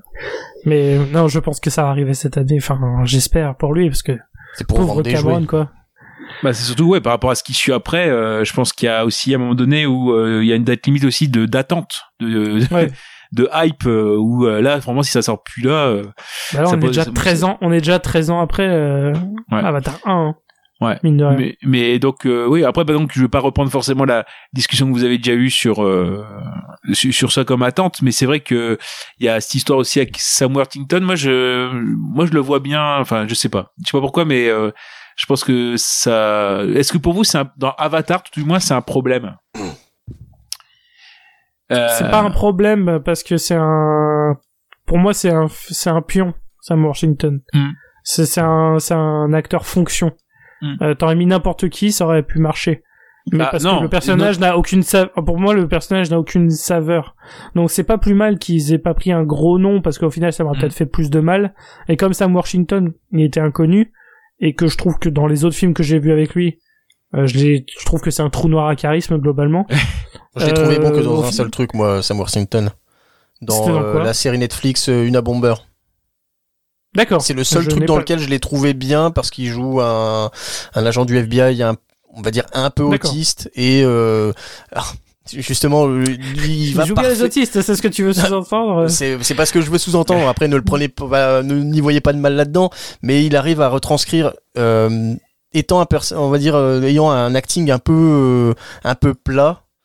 Euh, il arrive bien, à, ouais, à faire le le- le- l'enquêteur euh, un peu autiste, un peu euh, euh, bah, qui poursuit un but euh, sans relâche. D'accord. Après, si vous ne l'avez pas vu, si, ouais. Non mais bon, Pourquoi toi du coup c'est un problème Sam Washington euh, Gravelax ou tu penses au contraire que c'est un bon acteur? Alors justement, il y a ce côté où il est où il est plat, etc. Mais euh, par exemple, je trouve que euh, quand on dit on peut être n'importe qui, bon voilà, on a les souvent il est comparé, euh, je pense assez Damon. injustement. ah non non non, à, à Jay Courtney.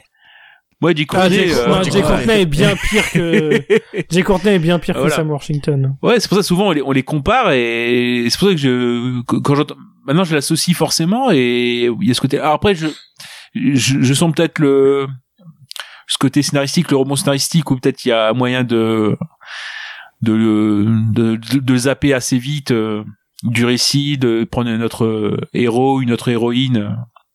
Après c'est moins grave parce que là maintenant enfin s'il reste entièrement en version Avatar, euh, finalement on s'en fout quoi. Oui, oui, Euh, voilà. C'est plus que de la mocap Bah, donc bon il y a plus vraiment de d'acting euh, vraiment façon, complet tu sa regardes la, la bande-annonce qui est, qui est passée, c'est ce qu'on disait la dernière fois, hein, c'est qu'on a l'impression que c'est c'est une démo de jeu vidéo en fait. C'est très beau, mais c'est 100% en, image de, en image de synthèse. Ah mais tout le film va être, enfin toutes les suites vont être que ça. hein, je pense là c'est vraiment euh, James Cameron qui s'est amusé à faire un univers euh, visuel dingue et maintenant qu'il a la technologie pour se lâcher, euh, il va à fond quoi. Mm. Je pense que c'est vraiment ça. hein. Et donc, et donc pour vous, vous comment dire, vous serez au rendez-vous? Ça ça vous dit quand Ah oui, même je vais le voir. Ouais. Vi- visuellement ça va être un très beau spectacle et je pense que pour la fin d'année, euh, il y a ce côté en plus aussi bah, marketing, il faut le dire, euh, comme euh, comme ça a été dit. Euh, ça sort pour Noël, c'est un film Disney. Euh, c'est probablement tout public. Enfin, le truc de famille quand tu vas au ciné à Noël, euh, ça va être le film parfait à aller voir, quoi. Vraiment. Mais, mais est-ce qu'il y aura une, une- est-ce que ça va marquer une nouvelle euh, révolution? Parce que c'est un peu ça le- l'idée du euh, pour le dernier c'était la, la- le La renouveau 3D. de la 3D etc. Est-ce que là euh, parce que moi moi l'idée je pense qu'il y avait cette idée aussi euh, je pense c'était ça de, euh, de de travailler sur une 3D sans lunettes. Oui. Mais bon je pense que technologie elle pourra pas être là mais justement c'est ça c'est que euh, l'attente sera là mais après est-ce que euh, est-ce que le, le, le bon techno- technologique euh, qu'il y a dans chaque film de Cameron, est-ce que ça sera présent? Je pense que ça sera peut-être justement un film de plus et et, et voilà quoi. Bah, en tout cas, c'est un gros risque pour lui parce que si t'as le truc où le film est lambda, tu dis putain, Mm. 13 ans qui nous saoule avec Avatar 2 et en plus c'est pas terrible. Il va, ça... Je dis Bah, pas que sa carrière va être terminée, mais c'est bah, après, possible surtout- que ce soit un truc. euh, Après c'est surtout pour les suites quoi. Ouais. moi je vais vous faire un Ah, aveu. c'est sûr. J'ai même pas vu le premier. donc euh, Ouais. j'ai mis 15 ans à voir Titanic, donc je vais attendre encore un petit peu avant de voir Avatar. Je regarderai Avatar quand, quand il y aura Avatar 4 à qui sera prêt. Exactement, comme ça je ferai tout d'un coup. Je me ferai une, une session rattrapage euh, énorme. Pour, pour avoir toutes les subtilités. Exactement. Exactement. Pour voir toutes les nuances du jeu de Sam Worthington et son Voilà. évolution. ça, ça va aller, ça va aller très vite, ça crois-moi. Et du coup, Greg, toi, une autre attente pour euh, pour 2022 après euh, après avoir parlé euh, de un des plus gros films de 2022, je pense qu'Avatar 2 en termes de box office, ça risque ça risque de de taper euh, de taper dans quelques portefeuilles. Quelle est ton attente à toi? Alors, bah moi, comme je vous l'avais partagé en off, j'ai un peu fait ma feignasse. Donc, je, suis allé parcourir différentes listes de films les plus attendus de 2022. Et j'en ai vu un qui m'a accroché l'œil. Euh, et donc, euh, j'ai vu juste l'affiche, j'ai vu un nom, le réalisateur, donc Carpenter. Et ça, donc, euh, ça s'appelle, du coup, bah, j'ai perdu le titre, dis donc. Crimes of the Future. Et au casting, Viggo Mortensen, Léa Seydoux, on verra, euh, Kirsten Stewart, et le synopsis. Euh, je, vous- je vous le fais parce que j'en avais pas entendu parler jusque-là. Donc euh, je vous Alors, je par vais contre- te corriger tout de suite. par c'est contre, oui, oui, oui, voilà. hein. C'est C'est du Cronenberg. Cronenberg, autant pour moi, autant pour moi. Monsieur, ça m'étonnerait que Carpenter refasse un film, il en a plus rien à foutre lui. Donc, Ouais. euh, Et maintenant, il capitalise sur, euh, sur Halloween, Ouais. donc c'est bon. Non mais moi, euh, Ouais, non, puis bien maintenant il l'a dit. Et je dis moi maintenant, euh, je veux juste jouer aux jeux vidéo et faire de la musique. Donc, je vais jouer euh, à Assassin's Creed, c'est tout. C'est ça, c'est vraiment. je vous le conseille de le suivre sur Twitter. Carpenter est génial à suivre, hein, parce qu'il en a rien à foutre. et du coup, ça le rend génial. Mais oui, du coup, c'était bien. donc moi je suis, Cronenberg. ouais, je suis un peu le spécialiste des lapsus au niveau des noms des gens. Donc euh, voilà, ceux qui me suivent euh, ne seront pas surpris outre mesure. Donc le, le synopsis, dans un futur proche, merci Allociné, l'humanité a appris à vivre sans son enveloppe corporelle. Cette évolution amène les humains à dépasser leur état naturel et à se métamorphoser en modifiant leur composition biologique. Saul Tenser est un performeur qui a adopté le syndrome de l'évolution accélérée, faisant apparaître des organes nouveaux et inattendus dans son corps. Avec sa partenaire Caprice, Tenser a transformé l'ablation de ses organes en un spectacle que ses fidèles adeptes peuvent admirer en temps réel. Là, j'ai lu ça, j'ai dit oui, bah Cronenberg, oui. Euh, Ah bah on là, est- on est dans le on est full dedans. body, euh, body horror, hein, c'est voilà. sûr. Donc, euh, je me suis dit, c'est raccro et en même temps, ça a l'air tellement euh, inhabituel. Je, je vais être très, très, très intrigué. Bah oui, il y a de quoi. Il y a de quoi, surtout oui. Après le, comment dire, le, on revient au body, euh, body horror, etc. Ils s'entourent très bien, mais il y a toujours euh, Howard Shore à la musique, par exemple, c'est ce que je vois. Euh, par contre, oui, c'est, il y avait un de ses premiers films qui sont pas très très connus parce que c'est le tout premier film, c'est qui, s'appelait comme ça également. Et euh, par contre, c'est pas un remake. Il y a pas, il a pas refait un, un, un film, euh, un film de jeunesse, quoi. Donc c'est bien quelque chose de différent. Non, moi, franchement, de toute façon, toujours. euh, revoir Cronenberg surtout bah après euh, voilà les euh, comment dire c'était un peu compliqué euh, il y a vraiment une, pour moi une une barrière avec euh, Existence par exemple même si après Oui. le, les, quali avec les qualités euh, et les défauts du, du film forcément qui on est en 99 quand même mais euh, ouais il y a vraiment une euh, une grosse fracture quand il a été commencé à être une bête à festival où il a fait des films plus autorisants euh, je pense à Spider euh, après Cosmopolis Maps of the Star mais après il y avait la partie intéressante avec les promesses de l'ombre et euh, History History, euh, bah, voilà. Donc là le fait de le retrouver là pour euh, quand même euh, euh, enfin je, je vais pas dire c'est pas forcément un de ses derniers films mais le fait de de le revoir euh, revenir à un, un des genres de prédilection surtout qui, qui- qu'avec le terrain qu'il avait laissé libre il a beaucoup été euh, soit copié soit euh, cité comme influence euh, le, le Cronenberg premier en fait. Donc là c'est bien que le enfin, après il faudra voir quel, quel- quel résultat quoi mais parce qu'il avait presque 80 ans euh, ouais, ouais, c'est quel, euh, à quel résultat il, c'est toujours pareil, quoi. Les, les modèles, quand ils reviennent un petit peu à leur, euh, à leur terrain de prédilection, s'ils déçoivent, euh, c'est un petit peu à double tranchant. En tout cas, Ouais, c'est une nouvelle D'ailleurs, qui- vous avez, vous avez vu le film de son fils ou pas Qui est sorti Ah, euh, Possé- qui s'appelle Possessor. Il est sur ma liste. Ouais, ouais. Tout à fait. Ouais, j'ai le, ouais, j'ai le Blu-ray devant moi, mais non, non, j'ai pas. Non, vous l'avez pas vu Et j'ai rien Euh, maté dessus justement pour pas me spoiler. euh, je pense que Hmm.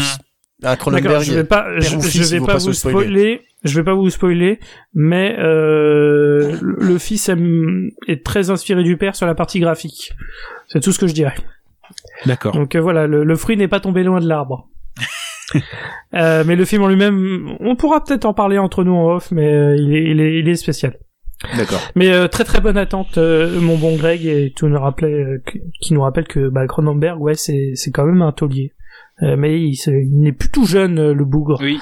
Euh, Dantes, quelle a eu une autre de tes grosses attentes ciné Oh, ben moi, je, c'est, de- c'est aussi une de tes attentes aussi, je suppose. C'est The Batman de Matt Reeves. C'est euh, effectivement euh, là j'ai plus beaucoup de films en fait parce que du coup Spider Across the Spider C'est c'est dans ma liste aussi. C'est dans ma liste aussi, The Batman. Moi aussi, Ouais, ouais, The en Batman. même temps, Non mais en- difficile voilà, plus on va avancer, plus Batman, on va hein. avoir des, des choses qui, qui concordent. hein. Oui oui c'est sûr. Voilà, donc euh, The Batman qui sort bientôt dans un mois, je crois, hein, quasiment, Tout à fait Qui début mars. qui sera disponible euh, en salle et sur HBO Max en même temps.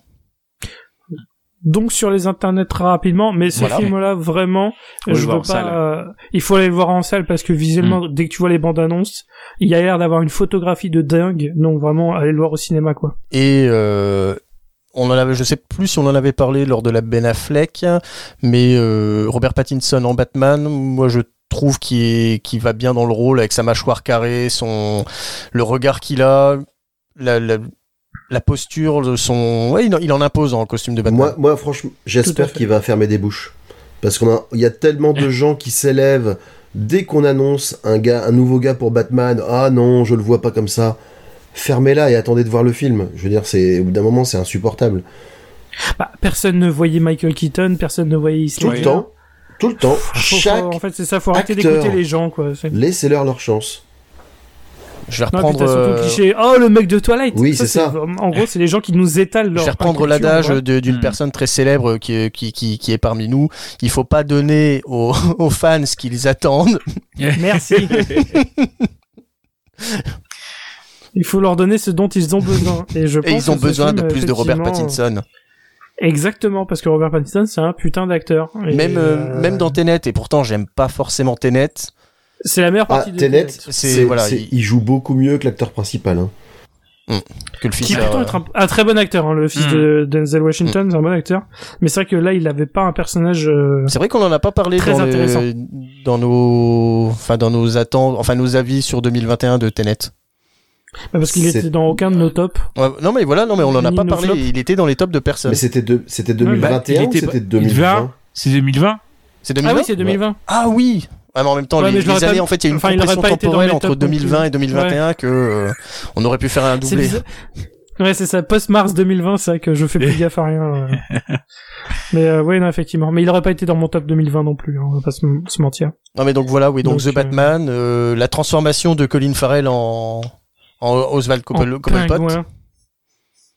Euh, après, bah, euh, bah, pareil, Paul, c'est Paul Dano qui fait euh, l'homme Qui mystère, joue le Riddler, tout à fait. Oui. le Riddler. Voilà, la bande-annonce parle d'elle-même. hein, la scène de baston, euh, enfin, il- voilà. En, en fait, elle me rappelle beaucoup la violence de Ben Affleck dans la scène, dans le- dans l'entrepôt. En Oui. beaucoup beaucoup plus violent, beaucoup plus euh, beaucoup plus gritty et ça ça défonce. Ouais, il y a un aspect un peu grunge, euh, je trouve. euh, Mm. Même dans le costume qui est en- aussi, qui est pas en parce qu'il y a Nirvana euh. en- dans la bande-annonce. Hein. C'est- C'est c'est vraiment le côté un peu grunge, justement, comme tu l'as dit, ça a l'air d'être un peu plus, euh, Gritty. un peu plus forain en fait. C'est vraiment Oui. Batman, il est là pour casser des bouches quoi. Dans... Ouais, pour dans mettre des patates de forain. Ah mais mais vraiment, il est là pour, euh, il est pas là pour déconner. Là, pour il est pas là pour quoi. demander à chaque euh, à chaque vilain euh, si leur mère s'appelle Martha. hein, pour le coup. Ouais, non, là, là, il va pas leur demander grand chose, il va leur éclater la tronche. Non, mais ouais, clairement, euh, The Batman, euh, enfin, c'était évident, quoi. Et, euh, alors, je sais que c'est devenu une news, mais moi, je trouve que c'est jamais une news. Vous avez peur du fait que le film dure quasiment trois heures ou pas? Non. Non. Non, non, non, On est non. d'accord? Non, parce que je sais pas pourquoi maintenant sur internet c'est devenu un sujet genre, ah, trois heures, trop bien, c'est que ça va être trop bien. euh, je- Pas C'est vraiment. une, enfin, c'est une non-news en fait. Hein, les mecs qui font. Euh, Ah mais vraiment, c'est devenu du contenu alors que ça n'en est pas quoi. Enfin, alors qu'un très mauvais film de une heure et demie, ça, tu vois ça- pulluler partout t'auras des, l'impression- des, des news qui disent T'auras l'impression que ça dure 6 Batman. heures. Oui, non, mais c'est ça. C'est pour relancer, Ça- euh, pour créer Ça n'a aucune valeur. C'est ça. Mm. Ça n'a aucune Ça n'a aucune valeur. plus-value, aucun, aucun, aucun contenu ajouté. C'est ça. Euh, Venom 2 faisait 1h25. Ça le rendait pas meilleur. J'avais l'impression qu'il durait 6 heures, quoi. Vraiment, c'est Ouais. terrible. Alors que le Seigneur des Anneaux 3 dure 4h20, euh, bah, Mm. je vois pas le temps passer. Voilà. Donc, voilà. Euh, très bien, bah oui, The Batman était dans mes attentes. Du coup, il y a deux films que j'avais dans mes attentes euh, qui n'étaient pas dans cette liste. Du coup, je vais en parler comme ça. Après, on fera euh, les derniers éléments Comme ça, de, ça la fin. différentes listes. Mm. Exact. Non, bah comme en vrai, voilà, parce que toutes mes attentes ont été euh, dans une de vos listes, donc c'est parfait. Mais ça montre au moins que euh, qu'on a à peu près les mêmes attentes, donc c'est cool. Euh, Il y en a un qui sort fin juillet, qui s'appelle Bullet Train. euh, par David Leitch que j'attends pour une raison très simple c'est parce que c'est le réalisateur de John Wick donc je me dis que Mm. ça va être un bon gros film d'action euh, bien bourrin euh, c'est euh, voilà donc ça a l'air d'être plusieurs assassins euh, dans un train à haute vitesse euh, qui ont un certain temps pour euh, bah, pour assassiner euh, leur cible et ça a l'air d'être plusieurs euh, plusieurs contrats qui vont s'entrechoquer en fait dans ce train et euh, je pense qu'on va s'en prendre plein la gueule en termes d'action parce que bah vu le réalisateur on est en Et droit d'attendre ça Et puis Brad Pitt. Et puis Brad Pitt, ça fait plaisir. Toujours une valeur, euh, une- toujours une bonne valeur d'avoir ce, ce mon Brad Pitt. Il avait déjà joué Et, avec David euh, Leitch euh, dans Deadpool 2. Oui, tout à fait. Oui, bah oui, oui. Une grosse apparition Voilà. dans Deadpool 2. en Ah merde, je, je spoil. non, non, non, non, c'est, c'est vrai que c'était une bonne scène. Euh, non, par contre, euh, du coup, bah, mon attente numéro un n'a pas été euh, donnée par un de vous. Euh, donc ça, je suis très content. Euh, alors ça va me faire passer pour un prétentieux, mais euh, j'aime ce que j'aime. hein, je, je suis désolé. Euh, donc le film que j'attends le plus sort en juin et s'appelle After Young, qui est un film du Oh, réalisateur. Kogonada. Ah, mais quel prétentieux, mais, mais, mais franchement, Ouais, prétentieux. vraiment. Tu mériterais d'avoir un, podcast de nana. Ah bah non, tu l'as déjà. Eh oui, je l'ai déjà, je l'ai déjà. Euh, non, After Young, euh, je l'attends énormément parce que c'est le réalisateur Kogonada. Alors euh, pour ceux qui ne connaissent pas, euh, c'est normal. Euh, parce qu'il a fait un seul film qui n'est pas sorti en France, qui n'est jamais sorti en France. Euh, il avait fait plusieurs effets visuels, il a toujours parlé cinéma, euh, il a des essais sur YouTube, il a une chaîne YouTube euh, Kogonada, voilà, il a des essais qui sont très intéressants. Et il a sorti en 2017 un film euh, qui s'appelle Columbus qui est tout simplement un de mes films préférés. Je- J'aime ce film profondément, je, je regarde plusieurs fois par an. Euh, c'est aussi la bande son de film que j'écoute le plus, euh, parce que je l'écoute au moins une fois par mois euh, depuis 2017, intégralement. Parce que c'est il fait qui a été fait par un de mes groupes de musique préférés donc c'est aussi pour ça que ça aide qui s'appelle Amok voilà qui ont fait euh, la bande son de ce film ils avaient fait des bandes son de jeux aussi euh, Far Cry 5 pour ceux qui qui connaissent euh, et du coup, ils avaient fait voilà Columbus, qui est un film que je vous recommande très chaleureusement, mais euh, qui est un film, euh, bah voilà, c'est juste deux personnages qui vont parler de la vie, euh, tout en se baladant dans la ville de Columbus et en regardant des des des des, des trucs intéressants au niveau architectural, et qui vont parler de la vie pendant 1h40. Et c'est très calme, mais c'est un des films les plus reposants que je connaisse, et je trouve que c'est un truc parfait pour la méditation. J'adore ce film. Et du coup, bah voilà, il sort un nouveau film cinq ans après qui s'appelle After Young, qui va nous parler d'intelligence artificielle et sur ce qu'est, ce que ça signifie d'être humain. Et en plus, c'est produit par A24, donc euh, non mais vraiment, euh, il y a tous les tous les ingrédients sont là pour que ça soit ma pour que ce soit ma ma cam quoi. Vraiment, c'est tous les ingrédients sont réunis pour que je passe un très bon moment. Alors que ça va être un film sans doute extrêmement calme où il va pas se passer grand chose visuellement et euh, J'irai le voir avec un ami avec, avec qui on aime bien les films contemplatifs, mais je sais très bien que si je le proposais à d'autres amis, ou par exemple à ma femme, ou que je verrais sur internet, tout le monde dirait, putain, mais c'est chiant, il se passe rien dans ce film. Ce T'es sur quoi je serais d'accord, et je serais d'accord avec vous, il ne se passera rien dans ce film, mais que, le peu qui se passera, ben, ce sera tellement bien que ça va équilibrer. Euh, peut-être pas, hein, ça se trouve, je vais détester After Young, je vais être très déçu, hein. mais euh, c'est celui, en tout cas, sur lequel je nourris le plus d'attentes. Très bien. Est-ce qu'il nous reste euh, d'autres films qui n'ont pas été traités, qui sont dans vos grosses attentes 2022, messieurs? Alors moi oui. Allez, bah Ah. Alors pour rebondir sur euh, ouais, le côté prétentieux, le- les nouveaux films de Kirishi Kukuzaki, euh, qui après La saveur des boulettes a fait euh, Désir et frustration. Euh, voilà, c'est le c'est le film que j'attends le plus. Euh, non non non, je déconne. Mais après le non, en- en- je vais faire une doublette. Moi, je suis un grigou. Donc euh, moi, si je peux placer deux films euh, au lieu d'un à la position. euh, euh, non, c'est déjà c'est un- une doublette française. Alors il y a le côté un petit peu post boîte no- euh, boîte noire. Euh, c'est Goliath. Alors c'est de Frédéric Tellier, c'est celui qui avait fait l'affaire SK1 et Sauver ou périr. ou périr. Et il y a, et il y a donc, euh, moi, ce côté thriller à l'ancienne, euh, enfin, où là, c'est un truc juridique sur les pesticides. Voilà, la lutte contre les pesticides. Donc, il y a euh, trois personnages. Il y a Gilles Lelouch, je crois, qui est avocat euh, en droit environnemental. Pierre Ninet encore, qui, lui, est en lobbyiste pour le- les pesticides.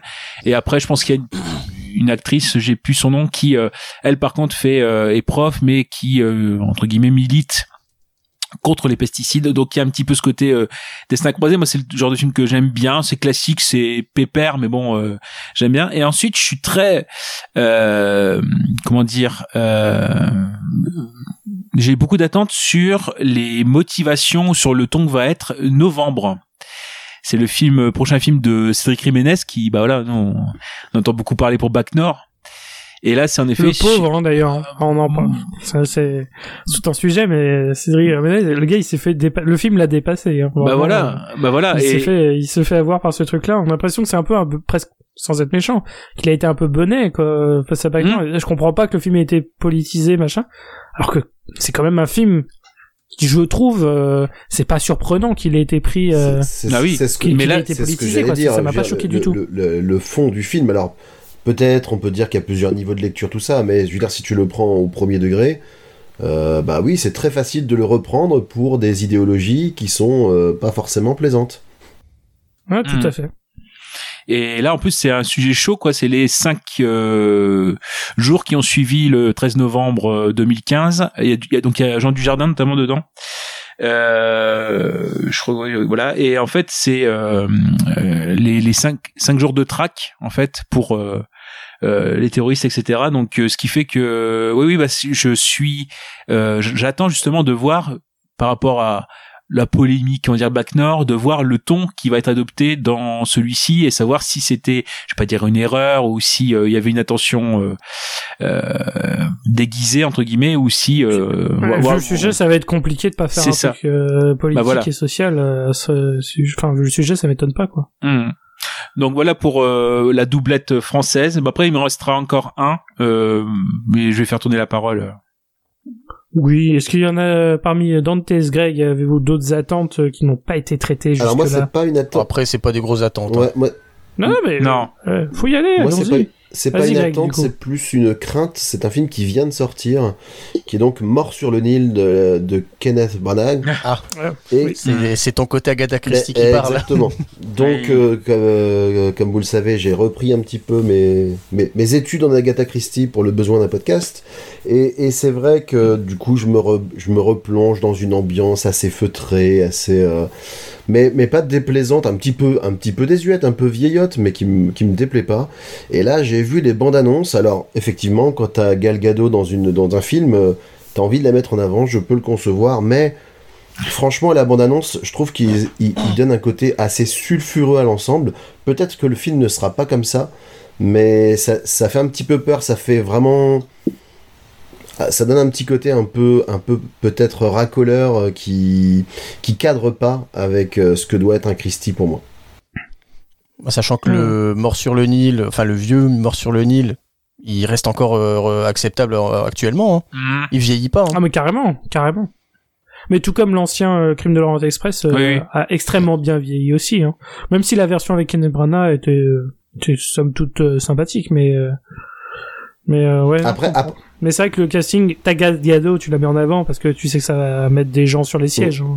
après, Mais Après, ouais. c'est vrai que tu, tu Ouais. prends les tu prends les anciennes adaptations. bah, Il y a eu d'immenses acteurs. Il y a eu David Suchet qui ont joué. Il y a Peter Ustinov qui, a- qui, qui ont joué.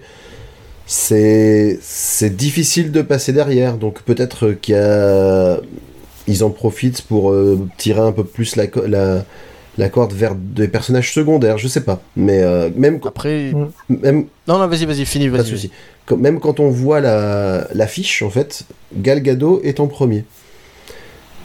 Oui. Et ça me perturbe un peu. Mais voilà. Donc je suis. Oui, c'est sûr que quand on c'est elle qui l'a fait. Non, c'est Voilà, c'est ça.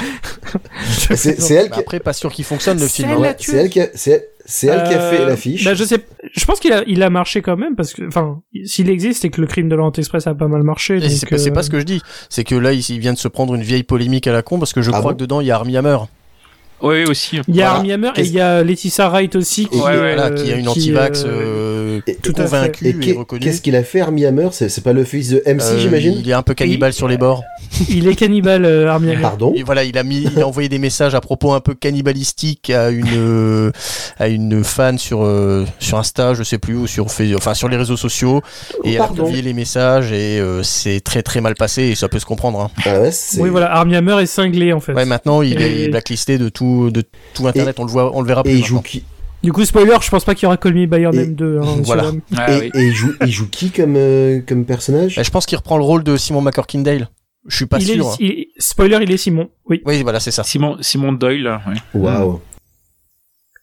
Oui, oui, donc c'est c'est un gros rôle. Euh, Armie Hammer est un rôle important dans Mhm. celui-là. Donc, euh, Et donc je il sais est forcément mis en avant. euh, après, il suffit de. re- J'ai pas vu l'affiche, mais si ça se trouve, il est même pas sur l'affiche, hein, juste pour. euh, Écoute, dans le si là j'ai la fiche et dans le- sur les noms, il est placé en deuxième. Donc euh, c'est que voilà, c'est ça, il fait partie des gens sur qui on compte pour euh, pour vendre un petit peu le film. Ouais, ouais. Et entre ça et Lechi Sarai, du coup, euh, avec les, ses propos anti-vax aussi, qui a amené euh, de nombreux problèmes sur le tournage de Black Panther 2 que j'ai pas mis dans mes grandes attentes parce que celui-là il me fait très peur. Mais euh, ouais, Black Panther 2, euh, ça se passe pas très bien le tournage, et notamment à cause d'elle. Mais pas que, hein, il y a eu aussi des accidents et des blessures. Hein. Je, je ne dis pas que c'est de sa faute, mais euh, elle n'aide pas, on va dire. Donc ouais. Euh... Donc t'attends des films de cannibales, Greg. Bravo. à toi, vraiment. J'applaudis d'avoir un truc family friendly. tant que je les ai Bah, justement, J'avais un peu peur d'un film de cannibale. Alors, que, quitte à avoir des crocodiles dans le Nil, à la limite, on aurait pu comprendre. Mais là, si c'est le danger, même sur le bateau, ça devient un peu compliqué, quoi. Sur le tournage, il y avait un vrai Voilà. danger. euh. Bouloté la Et galgade. Carmi Hammer était proche des autres acteurs, on avait un peu peur. C'est ça. Ok, euh, du coup, Dantes, toi, euh, quelles sont tes, tes moyennes attentes Ouais, bah moi c'est pas une si grosse attente. Alors je vais tiens, je vais faire mon filou aussi comme Gravelax. Hein, j'ai été à bonne école. Euh, alors je vais faire une petite crainte et un- une mini attente. Après avoir vu la bande annonce, j'avais une petite attente. Euh, déjà grosse crainte pour Uncharted. Oh, je- j'en attends rien du tout, Voilà. mais j'irai le voir. hein. Je j'en attends vraiment vraiment rien. Il me fait flip et euh, j'ai peur qu'il enterre la licence Uncharted après avec lui. Voilà, c'était mon ma petite crainte et euh, c'est pas une, une attente, mais c'est plus après avoir vu la bande annonce, j'ai été légèrement hypé. Euh, je sais pas si vous l'avez vu, c'est la bande annonce euh, du Secret de la Cité perdue. Avec Sandra Ah, Bullock et Channing Oh Tatum. Ah, Oh j'ai- vu passer ce truc-là. J'ai vu la bande-annonce. Non, bah après c'est c'est ça a l'air d'être de la daube, hein. mais c'est un Ah, plaisir mais ça a coupable l'air surtout quand il y a ni Brad Pitt ni à faire. Quand il y a Brad Pitt qui arrive, tu t'y attends pas, tu t'attends pas à ce qu'il joue dedans.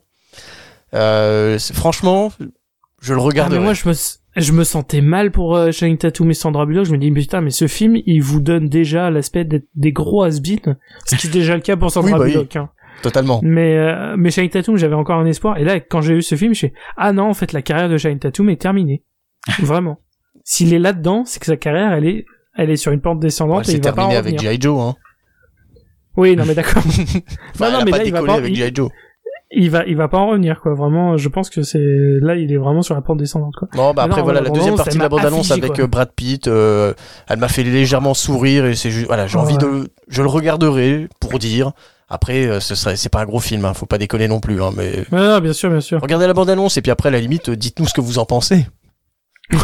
S'il y a des gros fans de Sandra Bullock, Voilà. euh, bah, je suis désolé. Ou hein, Channing mais- Tatum, hein, euh, il a le droit aussi. Hein.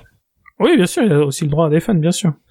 Et je suis plus fan de Channing Tatum que de Sandra Bullock, parce qu'au moins Channing Tatum peut encore bouger son visage, mais ça c'est un autre débat. euh, voilà, ne faites pas de chirurgie euh, plastique, euh, messieurs dames. Ah, mais je crois avoir vu que sur les derniers films, euh, au niveau du, du cast, il y avait un marionnettiste hein, qui était là derrière pour faire bouger les expressions faciales. Ah bah va falloir, hein, parce que la pauvre elle peut plus bouger. Hein. Ocean's 8 Bah, puis là, il y était a, dramatique. et il y a Daniel Radcliffe aussi dedans. Euh, oui, qui fait le, le méchant. Mhm. Ouais, il aime bien faire les petits rôles de méchant, il était dans il essaie de casser son image de, de petits lunettes euh, boutonnées à lunettes. Ouais, il a déjà Voilà. joué un nazi, enfin il a déjà fait plein de trucs comme ça, hein, euh, Radcliffe. Ok. Euh, bah, du coup, moi j'ai plus d'attente, donc euh, enfin si, Ah, j'en je ai, sais, mais je t'ai c'est- pris c'est très lambda, euh, donc euh, on s'en fiche. Je t'ai Non, pris le non, secret mais- de la cité perdue, non mais t'inquiète, je Oui, comprends. Il hein. n'y a, Voilà, pas de- il y a pas de problème parce que j'adore écouter vos attentes et, et réagir. Donc, euh, Gravelax, quelle était, euh... je sais pas, ta dernière attente Oui, oui. ton- Ah oui, alors, il y avait juste une mise à jour, c'est-à-dire que dans l'épisode de Noël, j'avais parlé euh, euh, d'un coup de cœur 2020 que j'avais vu en 2021 en salle, en festival, mais qui ne sortait en théorie que ce mois-ci, en février 2022. Et je Ah, me suis donc qui était dans les yeux de Tammy Faye, donc avec Andrew Garfield notamment et Jessica Chastain. Et j'ai vu avec la mise à jour que non seulement il ne sortirait pas en salle, il sort en directement en VOD sur Disney Plus et ça sera euh, en mars, euh, quelque chose comme le, j'avais la date, euh, mais bon c'est pas sinon c'est pas très grave, le euh, 23, voilà 23 mars. euh, D'accord. et sinon, euh, non, non, en, a- en attente et en curiosité, euh, il y a un talent en or massif, Oui, oh, Nicolas Cage. Nicolas Cage. Énorme attente sur ce film. Mais je, Bah oui, je- voilà. enfin, ouais, je voulais pas en parler celui-là parce que Bah, ça va encore que- passer pour un connard parce que c'est, oh, c'est méta, Nicolas Cage qui joue Nicolas Cage, machin. Je fais, oui, mais c'est Nicolas Cage.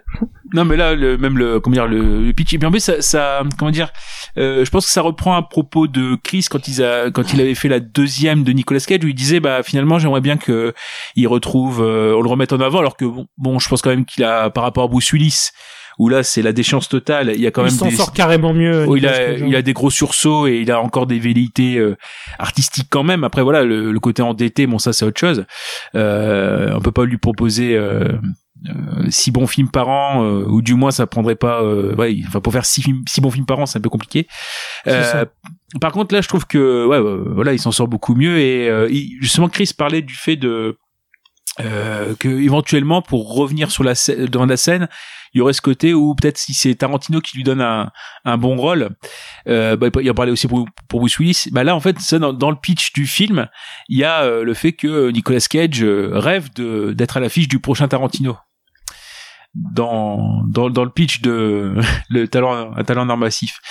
Non puis le, le côté ouais où il doit être euh, donc ça le pitch hein, c'est qu'il doit il est comme il est endetté il doit assurer euh, une petite présence euh, à l'anniversaire d'un milliardaire euh, mexicain puis qui a des plus gros fans mais en fait euh, le milliardaire c'est un gros criminel donc il y a la CIA qui l'embauche euh, pour pour faire une une planque euh, une infiltration quoi non donc ça ça me ça me happe bien ça donc euh, Carrément.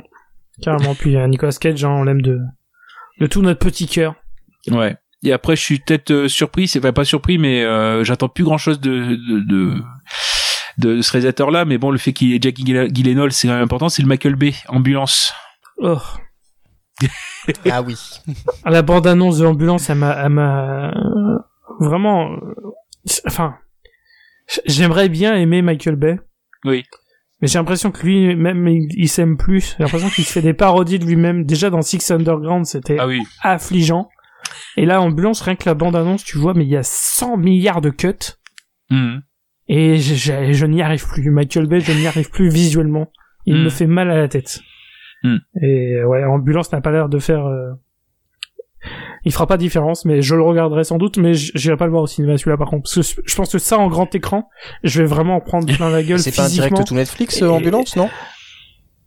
Ah bon? Je sais pas, je peux Normalement, peut-être me tromper. Hein. Ça fait peut-être partie de son contrat avec Six Underground, hein, c'est pas impossible. Hein.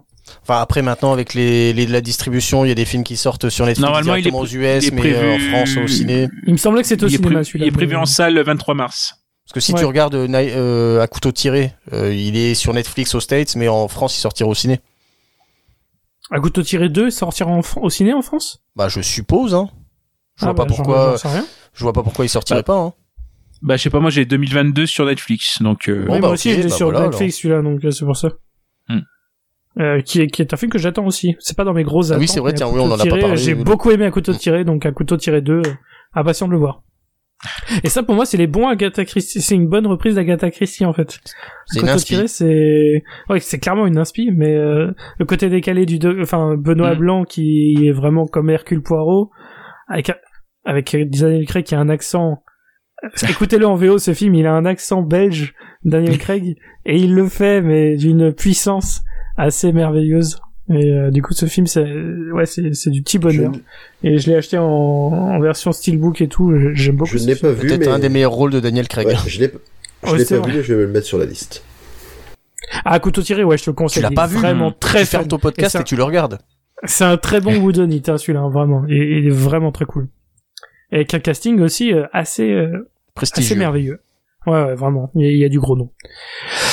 Euh, a-t-on encore une attente ou deux, messieurs, dames, ou a-t-on Non, on pourrait euh, ajouter euh, les, les euh, craintes et attentes, euh, genre Doctor Strange. Voilà, euh, ouais. Doctor Strange me fait peur, voilà, mais c'est ça. euh, j'irai le voir.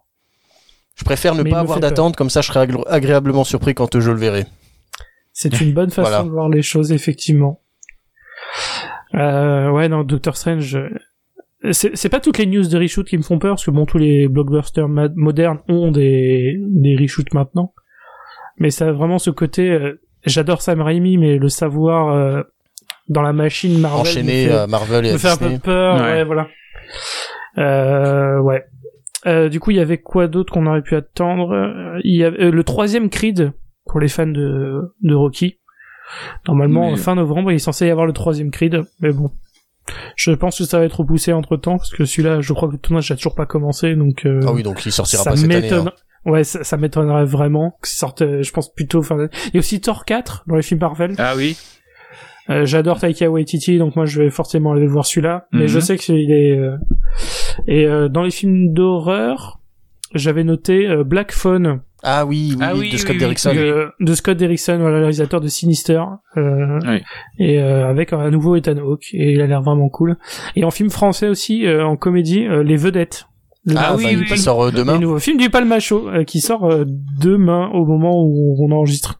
Tout à fait. Euh, voilà. Non, Je- on va couper ça puis on dira qui, voir, mais- qui est sorti mercredi. C'est ça. Qui est sorti. Euh, non, non, ouais, les, les vedettes euh, qui euh, me fait un peu de l'œil.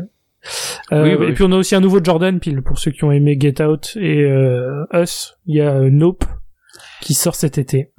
Et, et oui, après aussi, il y a le, comment dire, euh, par, enfin, par scénario de Key Peele, il y a le, euh, en stop motion, il y a le nouveau Henry Selick. Euh, comment dire de, oui, je, je sais plus combien d'années après, que je dise pas de bêtises. ouais, Coraline euh, euh, Wendell et, et, Wi- et Wendell et, and Wild, ouais, c'est ça. Euh, Mais oui, par le mec qui a fait Coralie, euh, Coraline, euh, tout à fait. Ouais, et puis euh, oui, le, forcément après le l'étrange Noël de Monsieur Jack, euh, etc. Donc euh, oui, où euh, euh, Kay et Peele sont euh, comment dire sont à l'affiche de euh, comment dire en stop motion, ils, ils ont ils prêtent leur voix, etc. Et c'est Henri Selick à la, à la réalisation. Ouais. Et euh, par contre, ouais, c'est ça, ça, ça, ça sera sur Netflix. D'accord. Il y a aussi le, le Pinocchio. Pinocchio de Del Toro Mm. qui sort euh, sur Netflix. Il y en a Mm. beaucoup qui avaient peur justement du, du- pour le Pinocchio et en fait on s'aperçoit que c'est du stop motion, enfin que c'est du Tout à fait. que c'est de l'animation et ça a l'air ça a l'air plutôt pas mal. Bah, Et le ce petit sera teaser abordable de par les Jiminy enfants, Cricket surtout. a l'air, euh, ouais, le petit teaser avec Jiminy Cricket avait l'air euh, très sympathique. euh. Ouais, c'est, je sais pas si c'est un truc tout, toute la famille, parce que c'est Del Toro qui l'a fait. Donc euh, t'as ce, cette crainte où au final ça a l'air de partir sur un truc euh, pour enfants, et puis après tu pars dans des délires visuellement la labyrinthe de Pan. Mais, Après ils peuvent le euh, cadrer comme pour chasseur de trolls. Oui, tout à fait, tout à fait. Mais euh, mais ouais, non, il y a ça. Bon, Euh, on a ce fait le tour, hein, je pense. Bah oui, parce que j'avais noté Mission Possible 7, mais Parce depuis il a été à nouveau euh, repoussé, donc euh, bon, ça- On Il y a Top Gun. trouver forcément un film qui intéressera quelqu'un. hein, ouais, continuant. tout à fait. Il y a le Top Gun euh, Maverick, enfin. Top Gun Maverick aussi, ouais. Le pauvre euh, Tom Cruise qui se fait repousser tous ces films-là, Mission Possible 7 et 8 qui repoussent à 2023 2024, enfin c'est c'est ridicule, mais au moins euh, Top Gun 2 est censé sortir cette année, ouais. Mm. On verra. Voilà. Et ben Voilà, parfait. Et ben sur ce, euh, messieurs dames, euh, où est-ce qu'on peut vous retrouver sur les sur les réseaux sociaux et que faites-vous euh, Bah tiens, Dantes, euh, t'as repris ton podcast euh, Euh, Sinon, euh, on qu'est-ce t'as fait? Où est-ce que t'es sur euh, sur Twitter? Bah, au moment où vous écouterez euh, cet épisode, on aura enregistré notre épisode de rentrée 2022, on peut l'appeler comme ça, euh, et donc normalement qui devrait sortir la semaine prochaine. Voilà. Parfait. Et ton Twitter, c'est quoi? Euh, c'est Monsieur Dan- Dantes euh, FR, je crois. Je suis pas sûr parce que je, je dois dire, je pratique très mal les réseaux sociaux. Voilà, je tweete mal. Je... Voilà, donc euh, je ne le connais En pas tout par cas, cœur. il est sur les réseaux. Voilà. Il est voilà, il est sur les réseaux. Ouais, il Vous- suffit de, regarder sur le Twitter de Qu'est-ce qui devient et je pense que j'ai dû commenter un ou deux trucs et vous me retrouverez. Il y a des chances, il y a des chances. Euh, Greg, est-ce que euh, il y a des nouveaux Radio Beer Catch? Est-ce que ton podcast Agatha Christie arrive? Alors, Qu'est-ce que qui- qu'est-ce que t'as à nous alors, raconter? Euh, alors, je vais vous parler de mon enfance. Euh, dans la- Elle a commencé il y a quelques Ah, années maintenant. ouf, euh, plus que quelques années, on peut parler de décennies même. Chut, euh, non, faut que je te rajeunisse. euh, Ah, le non. public, voyons. Donc au niveau du catch, euh, effectivement, il y a le, le temps que cet épisode sorte, notre euh, épisode spécial Rumble sera également publié. Et euh, le premier épisode de notre nouveau podcast avec ma femme sur Agatha Christie, sur l'œuvre d'A- d'Agatha Christie qui s'appelle donc Agatha Christie, euh, est sorti la semaine dernière et il a fait un démarrage tout à fait honorable et on est ravis. Donc c'est sur, euh, c'est sur l'œuvre d'Agatha Christie qu'on reprend dans l'ordre chronologique. Et donc là, c'était sur La mystérieuse affaire de Styles, et on enregistre la semaine prochaine le suivant, c'est-à-dire Mr. Brown.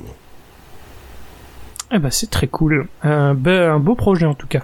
Et bon courage à vous Merci. parce que bah, elle a pas écrit que deux bouquins. Elle en a fait Ouais, euh, Je- beaucoup je, la, crois qu'il y en a dans, dans la soixantaine. Euh, il me semble. ouais. J'allais même dire, je crois, dans les 70, mais, euh, mais en tout cas, euh, beau projet, beau projet. Mm. Et toi, mon bon Gravelax, est-ce que t'as des nouveaux, tu l'as vu euh, Alors, les- tu l'as vu. Alors, il y a quoi? Il y a normalement, si quand vous écoutez cet épisode, on aura enregistré euh, jeudi dernier euh, deux nouveaux épisodes. Donc, euh, ça sera sur les films de complot. Ça sera aussi, bah, comme on a tous les trois épisodes, euh, un épisode sur les décennies. On est arrivé à la décennie des films des années 1940. Voilà. Donc Ah. normalement, donc normalement c'est Enfin, des de- films que je commence à avoir vu potentiellement, du coup. voilà. Donc là, ça sera ce qui sera enregistré et ce qui sera dans, dans les tuyaux.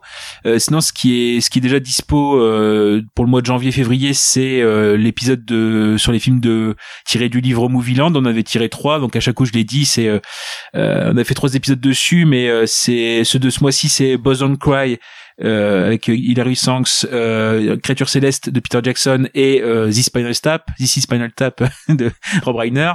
Il y a le, bah, un peu comme on a fait ce soir, il y a le, dernier épisode qui est plus court, c'est juste Gooby qui fait pendant une heure son, une heure, une heure et demie, son top 10 et, et flop 5 de l'année 2021. Euh, et puis après, il restera une euh, à monter, c'est euh, une FAQ qu'on a faite sur la euh, chaîne de Mdal, la chaîne YouTube. Euh, il nous a interrogé pendant trois heures, donc euh, comme c'est notre 40e épisode, ça, ça tombe rond. Euh, c'est sur le banc de montage, euh, on voit pour nettoyer un petit peu tout ça et faire une FAQ. Donc il y a FAQ, euh, film de complot qui arrive et après euh, film des années 40. Ah bah parfait, tout un beau programme.